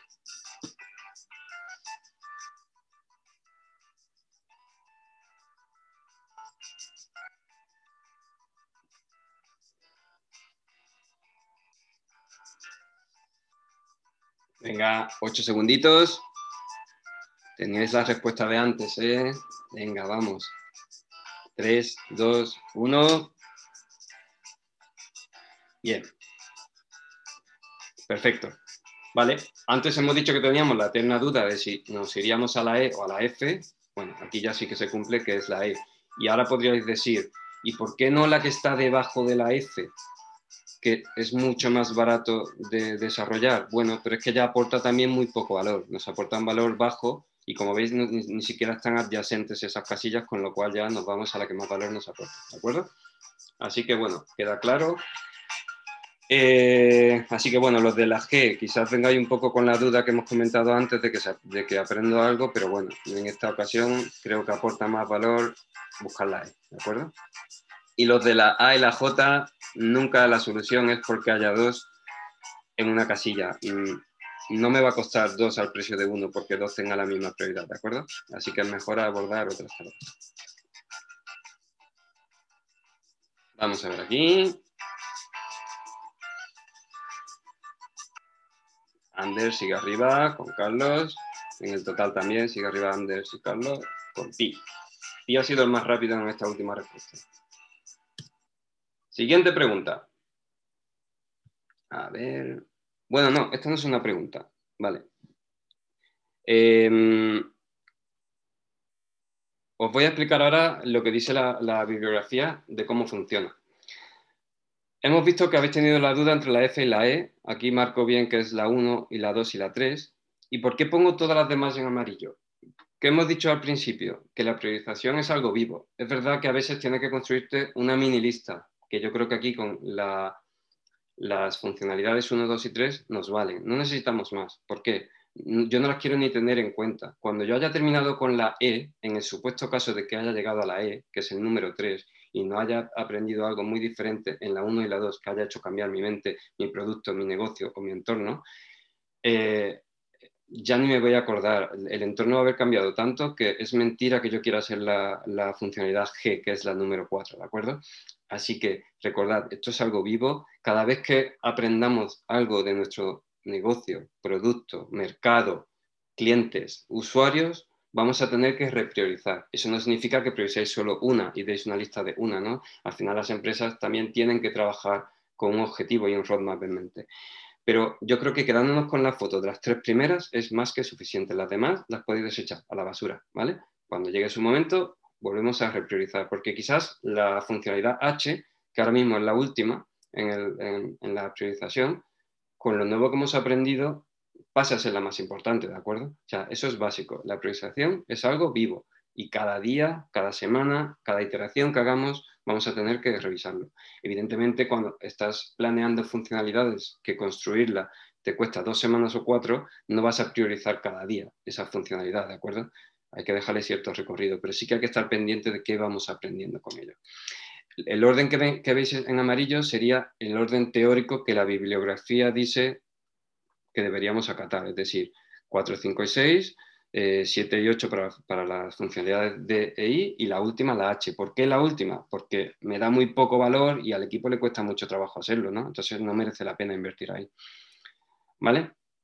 Y con esto acabamos un poco el framework de, eh, ROI, del cuadrante de ROI. Como veis es algo muy, muy simple, vais a ver muchas variantes por ahí. Hay matrices de 5, matrices de 10, pero bueno, yo lo que he visto es que preguntarle a tu negocio de 1 a 10 cómo de importante es, mm, no saben distinguir entre el 7 y el 8. Es mentira lo que te están diciendo, ¿no? Me comentan que digas otra vez eh, por qué repetir, o sea, por qué la F va antes que la E.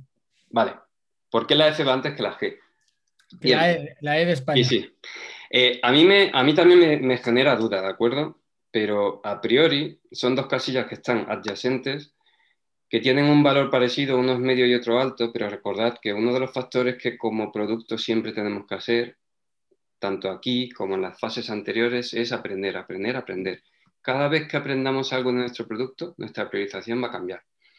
Si la funcionalidad F cuesta menos trabajo, porque a nuestro equipo le va a costar un trabajo medio ejecutarla, un trabajo bajo, perdón, ejecutarla, y nos va a entregar un valor medio, probablemente en una o dos semanas vamos a tenerla online, en producción, y estemos aprendiendo de ella, ¿de acuerdo? En cambio, si nos vamos a la E, que al equipo le cuesta un, esfuerzo medio, aunque nos dé una funcionalidad alta, puede que tardemos cuatro semanas en ponerla. Es decir, vamos a perder cuatro semanas de aprendizaje. Mientras antes aprendamos, mejor. Y ahora me diréis, ¿vale? Y entonces, ¿por qué no la que yo tengo aquí marcada como número cuatro es la tres? Bien, aquí ya hay un salto bastante diferenciado no son casillas adyacentes, entre una funcionalidad que me va a aportar un valor bajo, como veis que marca la 4, y un valor alto como marca la 3, ¿de acuerdo? Así que la clave está ahí. Cuando son adyacentes las casillas, iros a, la, por la que podáis aprender antes, ¿de acuerdo?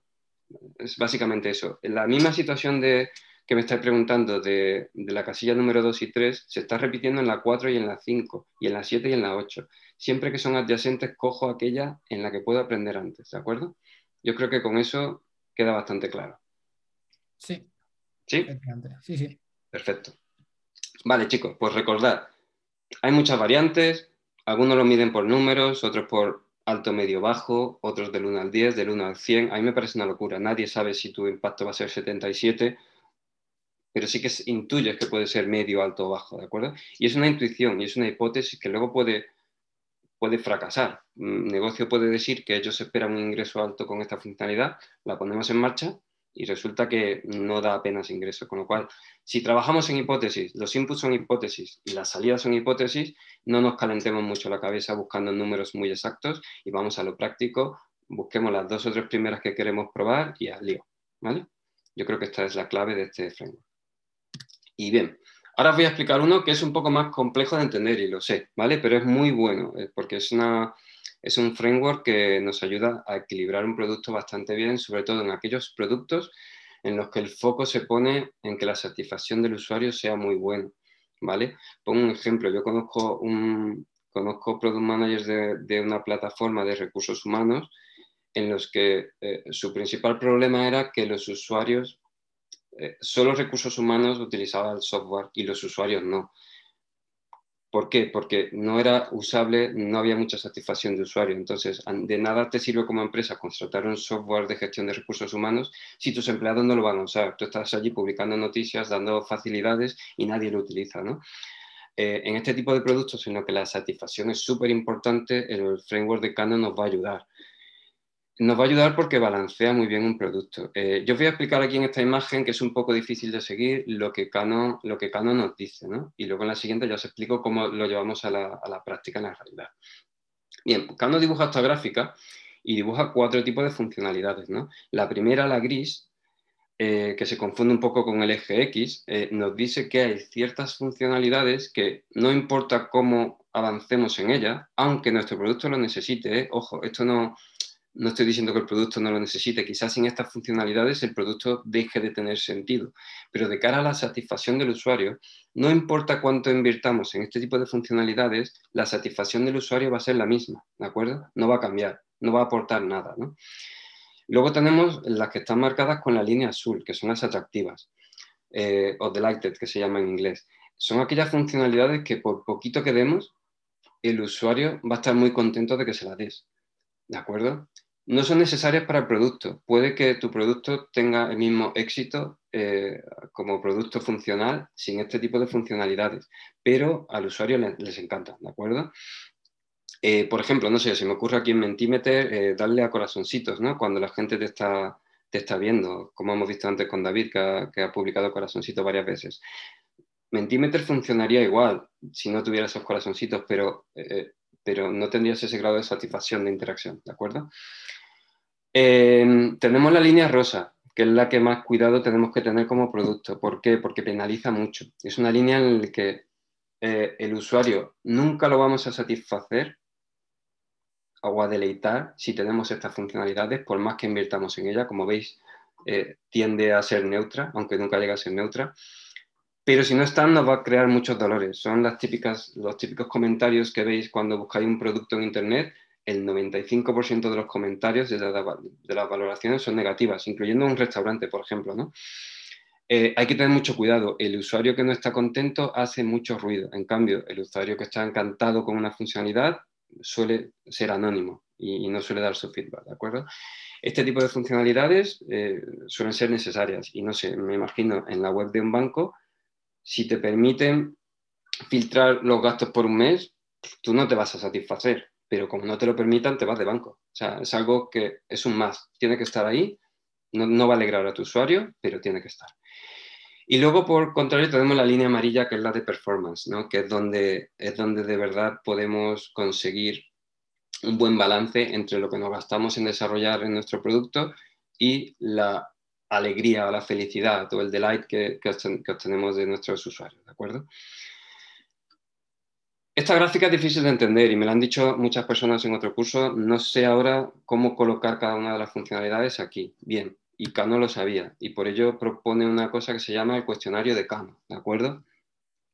Eh, para cada funcionalidad que tengamos, le vamos a preguntar dos cosas a nuestros usuarios.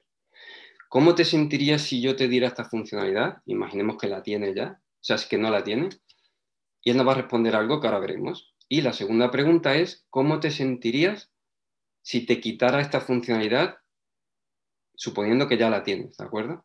¿Y qué vamos a hacer con esto? Que os, que os he comentado antes, que la mayoría de los frameworks es muy fácil ver el resultado en una matriz.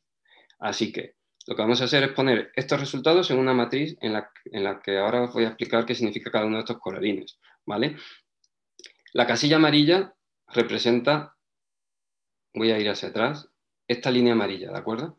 Representa aquella funcionalidad que el usuario de verdad espera obtener y se enfadaría muchísimo si se la quitaras. ¿vale? Como veis aquí, si, si la funcionalidad está presente, el usuario le encanta, pero si la funcionalidad no está presente, Perdón, voy a quitar esta imagen de aquí que no sé si veis. Si la funcionalidad no está presente, al usuario le molesta mucho. ¿De acuerdo? Esta funcionalidad es donde podemos competir con otros productos. Luego tenemos la línea rosada, que hemos visto antes, la línea rosa, que son aquellas funcionalidades que no van a aportar nunca un delight al usuario. Como veis, el usuario nunca le va a encantar, solo espera que esté, no le importaría que esté, o podría vivir eh, estando esa funcionalidad. ¿vale? Sin embargo, si la funcionalidad no está, el usuario ya está desencantado. ¿vale? Así que en, la columna rosa del must, por eso la M, es donde también tenemos que competir en nuestro producto. Si nos falla algo de ahí, probablemente tengamos malas valoraciones en cuanto, a, en cuanto al feedback del usuario. Las As son aquellas que son atractivas, es donde podemos encantar, deleitar al usuario, por así decirlo, ¿no? Es donde conseguimos de verdad puntos positivos en nuestra valoración del NPS. Son aquellas que son atractivas para el usuario. El usuario eh, le, encanta que aquello esté allí, presente, como veis aquí, pero se esperaría o no le importaría que se las quitaras, ¿de acuerdo? Eh, por ejemplo, no sé, os voy a poner un ejemplo. A ti, a todos nosotros nos encantaba cuando con el mismo cuenta de usuario podíamos ver eh, Netflix cinco personas, ¿verdad? Con la más barata. A todos nos encantaba, pero todo el mundo nos esperábamos que aquello pues nos, la quitara, nos lo quitaran en algún momento, como pasa ahora, ¿no? Así que digamos que este sería un buen ejemplo, ¿no? Compartir usuario dentro de, Amazon, ¿de acuerdo? Eh, es algo que el usuario entiende que algún día desaparezca, pero mientras esté le encanta, ¿vale? Y ahora, eh, bueno, yo eh, os voy a hacer una pregunta. Antes os voy a... Un segundo. Vale. Antes de, antes de pasar a la pregunta, donde vosotros me vayáis a responder a estos dos cuestionarios, ¿hay alguna duda importante, Pablo? Sí, eh, tenemos una preguntilla justo que iba a, interrumpir. Eh, si utilizas una pregunta muy interesante, si utilizas más de un framework de priorización para las mismas features y qué y qué pasaría si se contradigen si se fuera una respuesta contrapuesta, ¿no? O sea, si se contradice. Sí, totalmente, y pasa mucho, ¿eh? ¿eh? lo que está claro, lo que tenemos que tener claro es cuál es, el objetivo que buscamos. Como hemos visto al principio, donde, os ponía todos los frameworks, algunos nos ayudan a dar una visión, de, alguna visión del producto, otros nos ayudan a optimizar los recursos y a ser más eficientes económicamente, y otros nos ayudan a centrarnos en el deleite del usuario si tenemos recursos suficientes, tenemos mercado suficiente, ya no están usando y ahora lo que queremos es mejorar la, la, satisfacción del usuario para que el boca a boca haga que tengamos más usuarios, pues darle prioridad a un framework como este, ¿de acuerdo? Aunque el otro os contradiga, pero si por mucho que vosotros sepáis que queréis deleitar a vuestros usuarios, el framework donde te dice que económicamente la mejor solución es otra y vuestra empresa necesita ese, extra de ingreso o ese extra de, capitalización o si no optimizas tus recursos vas a desaparecer, es evidente que vas a elegir el otro. ¿no? Así que bueno, tú, como hemos explicado antes, tienes diferentes inputs, pero también tienes diferentes objetivos. Tienes que intentar hacerle caso a aquel framework que vaya más alineado con tu verdad en cuanto a tu empresa, tu producto o tu día a día. ¿De acuerdo? ¿Vale? Y, y sí, habitualmente se suelen contradecir. ¿De acuerdo? lo que tú vas a querer hacer y lo que negocio va a querer hacer, probablemente no sea lo que deleite al usuario. El negocio va a querer cobrar más y el usuario quiere que le den más cosas gratis. Siempre se van a contradecir, darlo por hecho. ¿De acuerdo? Bien, os hago una preguntita para, que veáis cómo, funciona el framework. ¿no? Eh, imaginemos, voy a quitar esta imagen de aquí de, que me está impidiendo leerlo. Vale.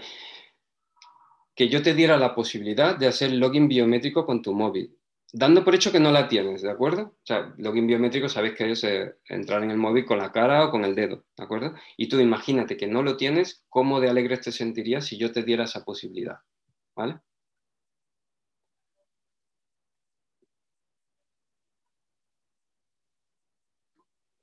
Voy a apuntar la respuesta.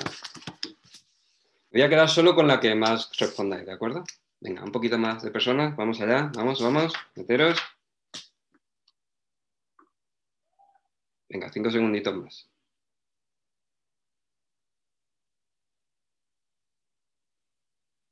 Vale, pues vemos que la mayoría, y yo creo que ya no cambiará, eh, me voy a quedar con lo esperaría, ¿de acuerdo?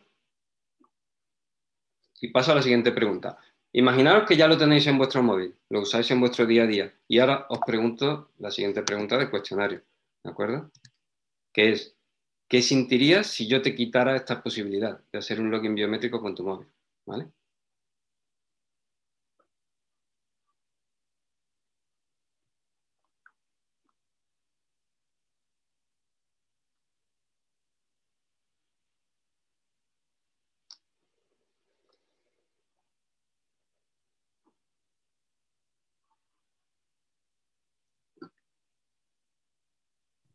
Aquí creo que puede haber una buena pelea.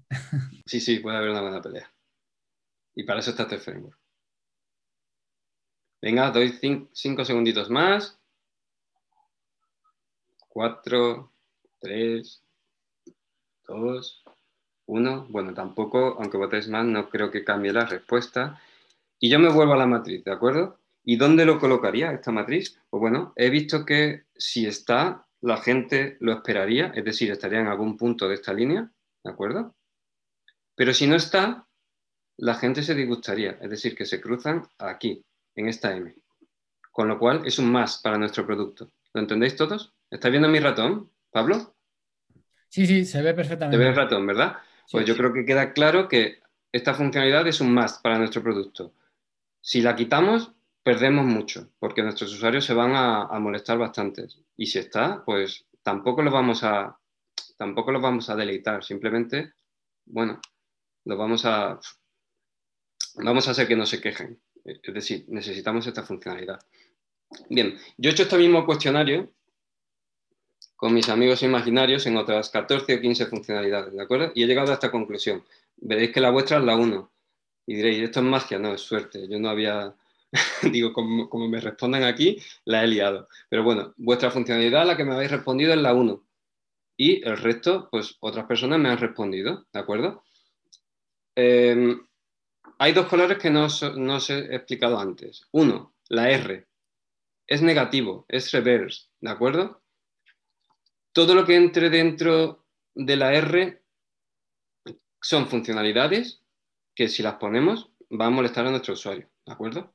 Y las Qs, que son las gris oscuras, son funcionalidades eh, donde puede que hayamos planteado mal la pregunta o nuestros usuarios no nos hayan entendido, porque es imposible que a un usuario, o al menos cuestionable, por eso es ese nombre, que a nuestros usuarios les encante una funcionalidad y les encante que se la quitemos, ¿de acuerdo?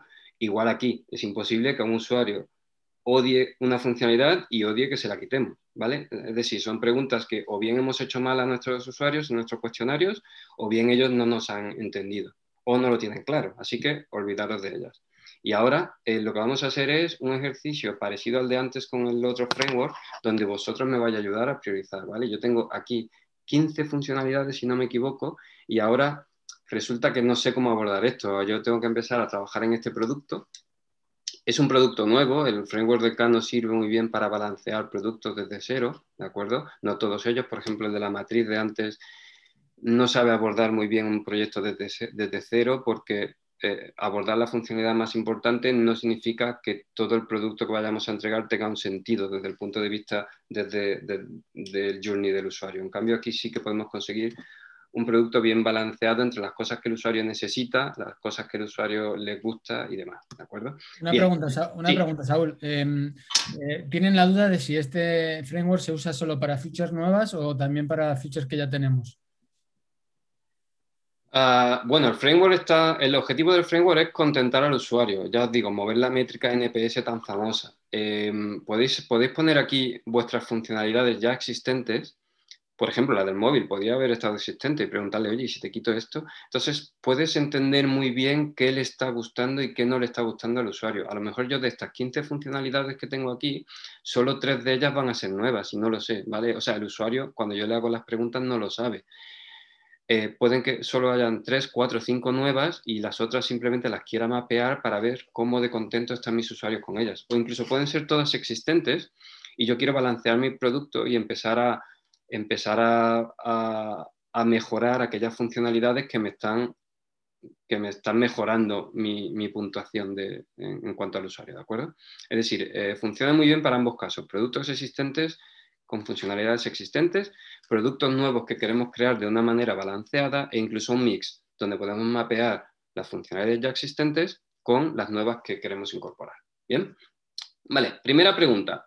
Esta es muy facilita, ¿vale? No me la falléis. Aquí, respuesta rápida.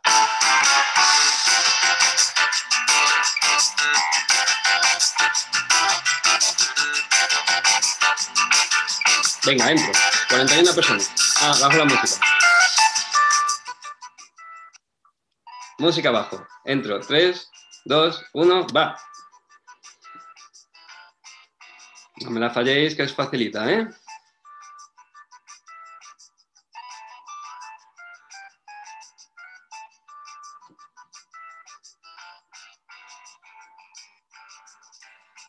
Venga, vamos, vamos. 3, 2, 1. Bien.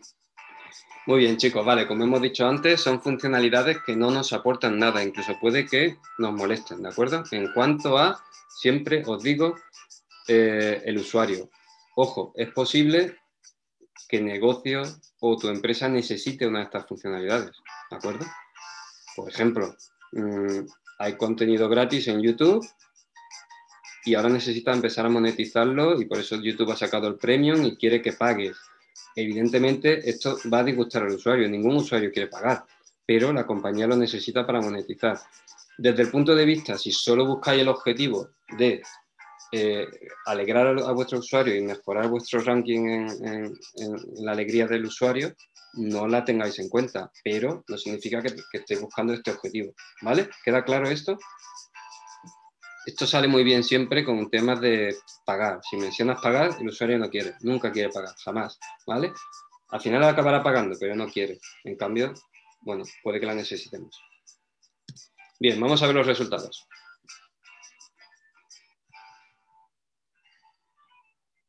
Vale. Ander, muy bien. Ander, que además en la general también va arriba junto con Carlos y Fernando, que ha sido el más rápido en esta, en esta pregunta, ¿vale? Y de arriba del todo a la izquierda, qué bueno. Venga, vamos allá. Vale, la siguiente pregunta, además creo que he metido aquí para prepararos. La siguiente pregunta es la última, ¿vale? O sea, el que gane aquí ya, mm, sobre todo los tres que están arriba, va a ser el ganador. Veo que os gusta, genial. ¿Qué os gusta lo del aperitivo? Que sea la última pregunta. no lo sé, no lo tengo claro. Pero bueno, en cualquier caso, eh, ¿por qué he metido esta antes de la siguiente pregunta? Para explicaros. Esta pregunta es un poco más difícil, en el sentido de que vais a, tener que leer con cuidado la matriz de antes.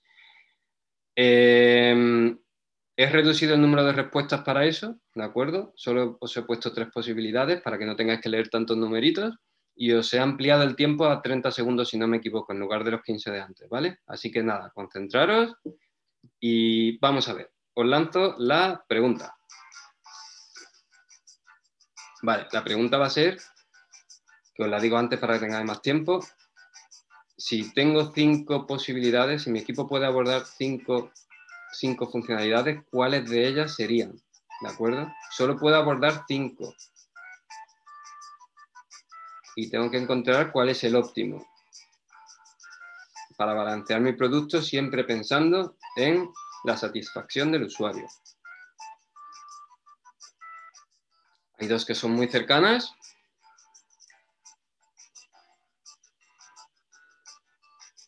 Pero solo hay una que a mí me gusta. Venga, va, 35. Vamos, vamos, vamos. 45 personas. Bien. Vale, muy bien, muy bien, muy bien. Me encanta esta respuesta. Vale. Eh, han acertado la mayoría, han fallado 17 personas en total. Pero bueno, es verdad que el fallo no es muy grande también. Voy a, voy a poner el resumen de los puntos y luego me vuelvo a la transparencia para explicaros el por qué, ¿de acuerdo? Vale. A ver, Ander, Fernando. Fernando ha ganado el campeonato, ¿vale? Muy bien, Fernando. No sé si los de Girocam te mandarán una camiseta o me lo estoy inventando yo, Pablo. Pero. Una remontada, ¿eh? Fernando Alonso. vale, voy a volver atrás un segundo, ¿de acuerdo? Bien, volvemos aquí. Vale, yo os he preguntado si tuviéramos cinco funcionalidades, solo porque el equipo nos ha dicho que solo puede abordar cinco, o nosotros queremos sacar cinco, creemos que no tenemos más dinero, ¿cuáles elegiríamos para abordar nuestro producto y para crear nuestro MVP y balancear bien nuestro producto de cara a la satisfacción del usuario, que es lo que perseguimos? Bien, eh, es evidente que la 1, la 8 y la 13 tenemos que hacerlas, si no vamos mal, sobre todo si nuestro objetivo es la valoración del usuario, ¿vale? Y la 7, que es donde hemos visto que más rentabilidad sacamos, mientras más invertimos, eh, o sea, rentabilidad no, es una lineal donde a medida que vamos invirtiendo vamos ganando en el mismo porcentaje en, satisfacción del usuario. Vale, pero con esas ya hemos ocupado, hemos ocupado cuatro. Y ahora tenemos dos funcionalidades que deleitan mucho al usuario, que son la 9 y la 10, pero solo nos quedan huecos, ¿vale? Y la mayoría habéis elegido bien, que es la respuesta con la 9, y algunos os preguntaréis, ¿y por qué no la 10? O sea, ¿por qué no tiene prioridad la 10 dentro de la 9? ¿Vale? Eh, voy a abrir el chat unos momentitos y Pablo me va diciendo las respuestas. ¿Por qué la 10 antes que la 9?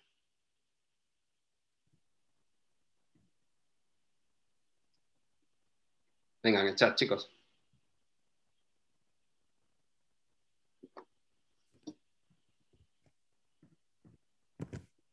¿Qué van comentando, Pablo?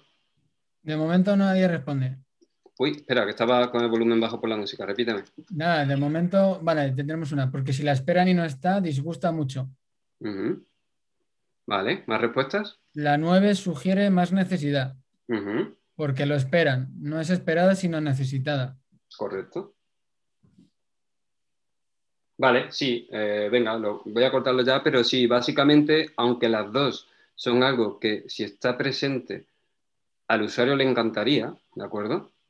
pero vemos que si la funcionalidad no está en nuestro sistema, el usuario aquí es algo que espera que no esté. Tampoco, mm, tampoco le va a importar mucho. Pero sin embargo, ya empieza a decir, bueno, no me gusta, pero vale, venga, podría vivir con ello, ¿no? Eh, entonces, yo por eso le daría más peso a las 9 que a las 10. Con lo cual, las cinco funcionalidades que tendríamos que utilizar para balancear bien nuestro producto serían estas, ¿de acuerdo? Este corner de aquí arriba. ¿Vale? ¿Queda claro? Vale, y quiero hacer aquí una pequeña apreciación. Las funcionalidades, que están tanto aquí como en la parte gris, que es la parte indiferente, o eh, incluso la 6 y la 14, no significa que nunca la debamos de abordar, ¿de acuerdo? Repito, pueden que sean importantes para otros factores de tu producto, para otros factores de tu empresa, o incluso tu departamento financiero te lo está exigiendo y tendrás que hacerlas. Yo solo estoy diciendo con este framework que si nos centramos, si nuestro objetivo es la satisfacción del usuario, deberíamos de abordar estas cinco. A lo mejor solo abordamos tres de ellas y por otros motivos económicos tenemos que ejecutar también la 14 y la 4, ¿de acuerdo? Quiero que esto quede bastante clarito. Esto nos dice qué sería lo ideal a abordar, como, como casi todo framework de priorización, ¿no? Siempre buscamos un objetivo, pero la realidad nos devuelve un golpe y nos dice, no, esto es lo que tú buscas, pero es que tienes estos recursos y este dinero y necesito que hagas esto también, ¿vale? Em, vale, no sé si se ha entendido bien el framework de Canon. Voy a ver yo un poco el chat aquí. Venga, lo tengo. Sí, sí. Plenamente me alegro, Siri. La única con la que tienen un poquito de dudas es con la 13. Con la 13, sí, bueno. Eh, la 13, a ver, un segundo. Ah, que tenéis dudas. ¿Por qué? Bueno, la 3 es una funcionalidad que ya os he dicho, si la, si la ponéis, el usuario no se va a alegrar mucho, pero si la quitáis es algo que él demanda, es algo que está considerado como un must, ¿de acuerdo? Os va a hacer mucho daño.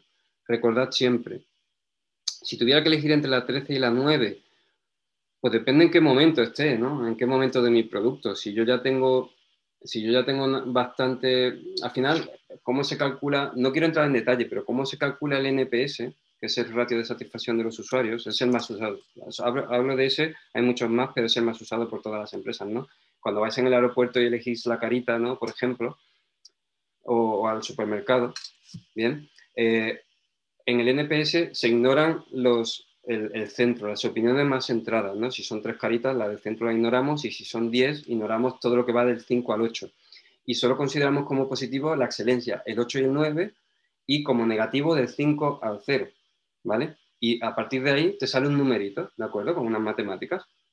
Em, si tú ves que, porque no todos los usuarios luego valoran, ¿no? Tanto buenos como malos. Si tú ves que tu número está bajo porque tienes pocos usuarios que valoran y los pocos que valoran son negativos, ten cuidado y empieza a, empieza a cuidar la parte rosa. Si tú ves que hay votos de los dos lados, quizás ya puedes permitir empezar a subir los votos positivos, pero es que los negativos penalizan mucho más que los positivos, ¿de acuerdo? Y siempre pensad, cuando vais a compraros algo en Amazon, cuántas valoraciones positivas. La gente que escribe, que escribe. O sea, es muy raro que alguien escriba cosas positivas. Cada vez más, por suerte, el comercio electrónico ha hecho que cada vez más, pero tú vas a un sitio a quejarte habitualmente, ¿no? Con lo cual eh, es mejor dedicarte a la parte rosa. Bien, a ver, más preguntitas. Sí, tienes un par. satisfacción es para mejorar el NPS, sí. sí. Eh, es decir, se priorizan la performance y más sobre la attractive. Eh, igual, no hay una respuesta 100%, yo creo que sí, porque penaliza más el, el performance y más sobre el atractivo, ¿vale? Pero al final tenemos que cubrir que nadie nos vote negativamente y cuando eso ocurra, empezar a subir la parte positiva, ¿vale? ¿De acuerdo? Recordad, en una valoración de 1 a 10, del 1 al 5 es negativo, pero positivo solo el 8 y el 9, perdón, del 1 al 9. Solo el, 8 y el 9 serán positivos, así que hay que tener cuidado con eso, ¿vale? Vale, la última pregunta por cerrar esta, esta parte yo creo ya, es eh, que está interesante. ¿Primero harías Cano y luego ROI para confirmar con negocio? ¿O por el contrario, primero ROI y luego profundizas con Cano?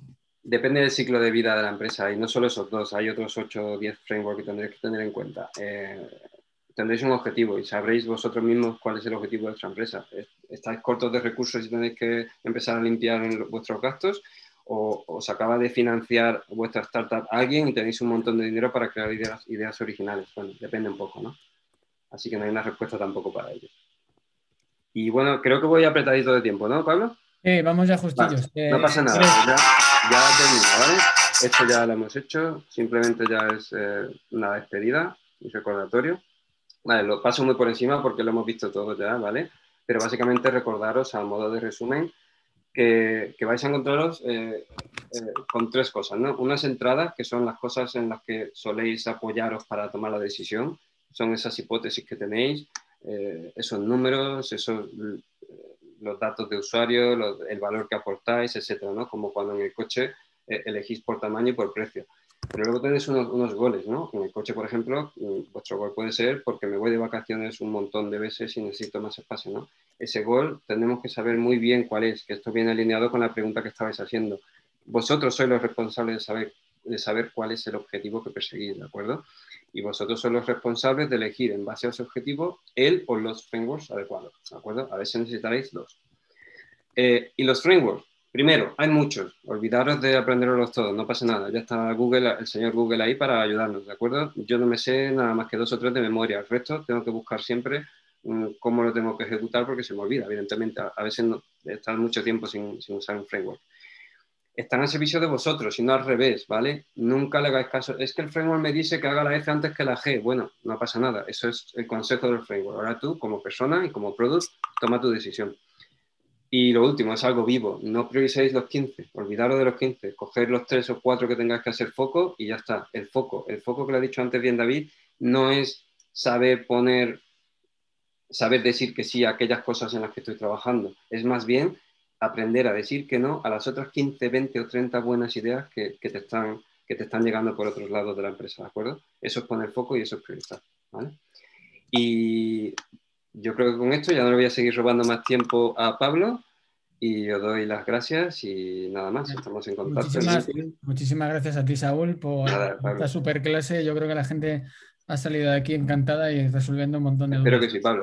Sí, yo creo que sí. Eh, si me permites un momento, voy a terminar, voy a compartir pantalla yo. ¿Vale? Eh, sobre todo, eh, bueno, aquí ahora ya podéis ver el, link al certificado de la clase eh, para que lo compartáis o lo que vosotros estiméis que, queráis hacer. Eh, ante todo, pues nada, daros las gracias por, haber asistido este sábado a esta super clase tan interesante con David y con Saúl. Muchas gracias a los dos.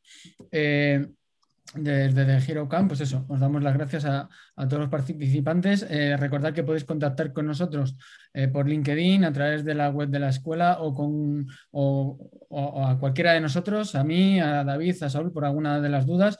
Por ejemplo, hay sé de alguien que quería ejemplos del framework de RISE. Eh, entiendo que seguramente Saúl aceptará cualquier tipo de, pregunta y duda a través de su LinkedIn y demás contactos y redes sociales. Y nada, Espero que os haya gustado. Nos despedimos aquí. Em, compartir eh, esta experiencia. Eh, nos vemos en la siguiente Mega Masterclass y, de verdad, eh, un millón de gracias a todos por, por compartir este, rato con nosotros y, entrenar y aprender y seguir mejorando en todo esto que es el, mundo del producto digital.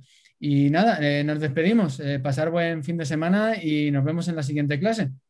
Un abrazo a todos. Un abrazo, chicos. Hasta luego.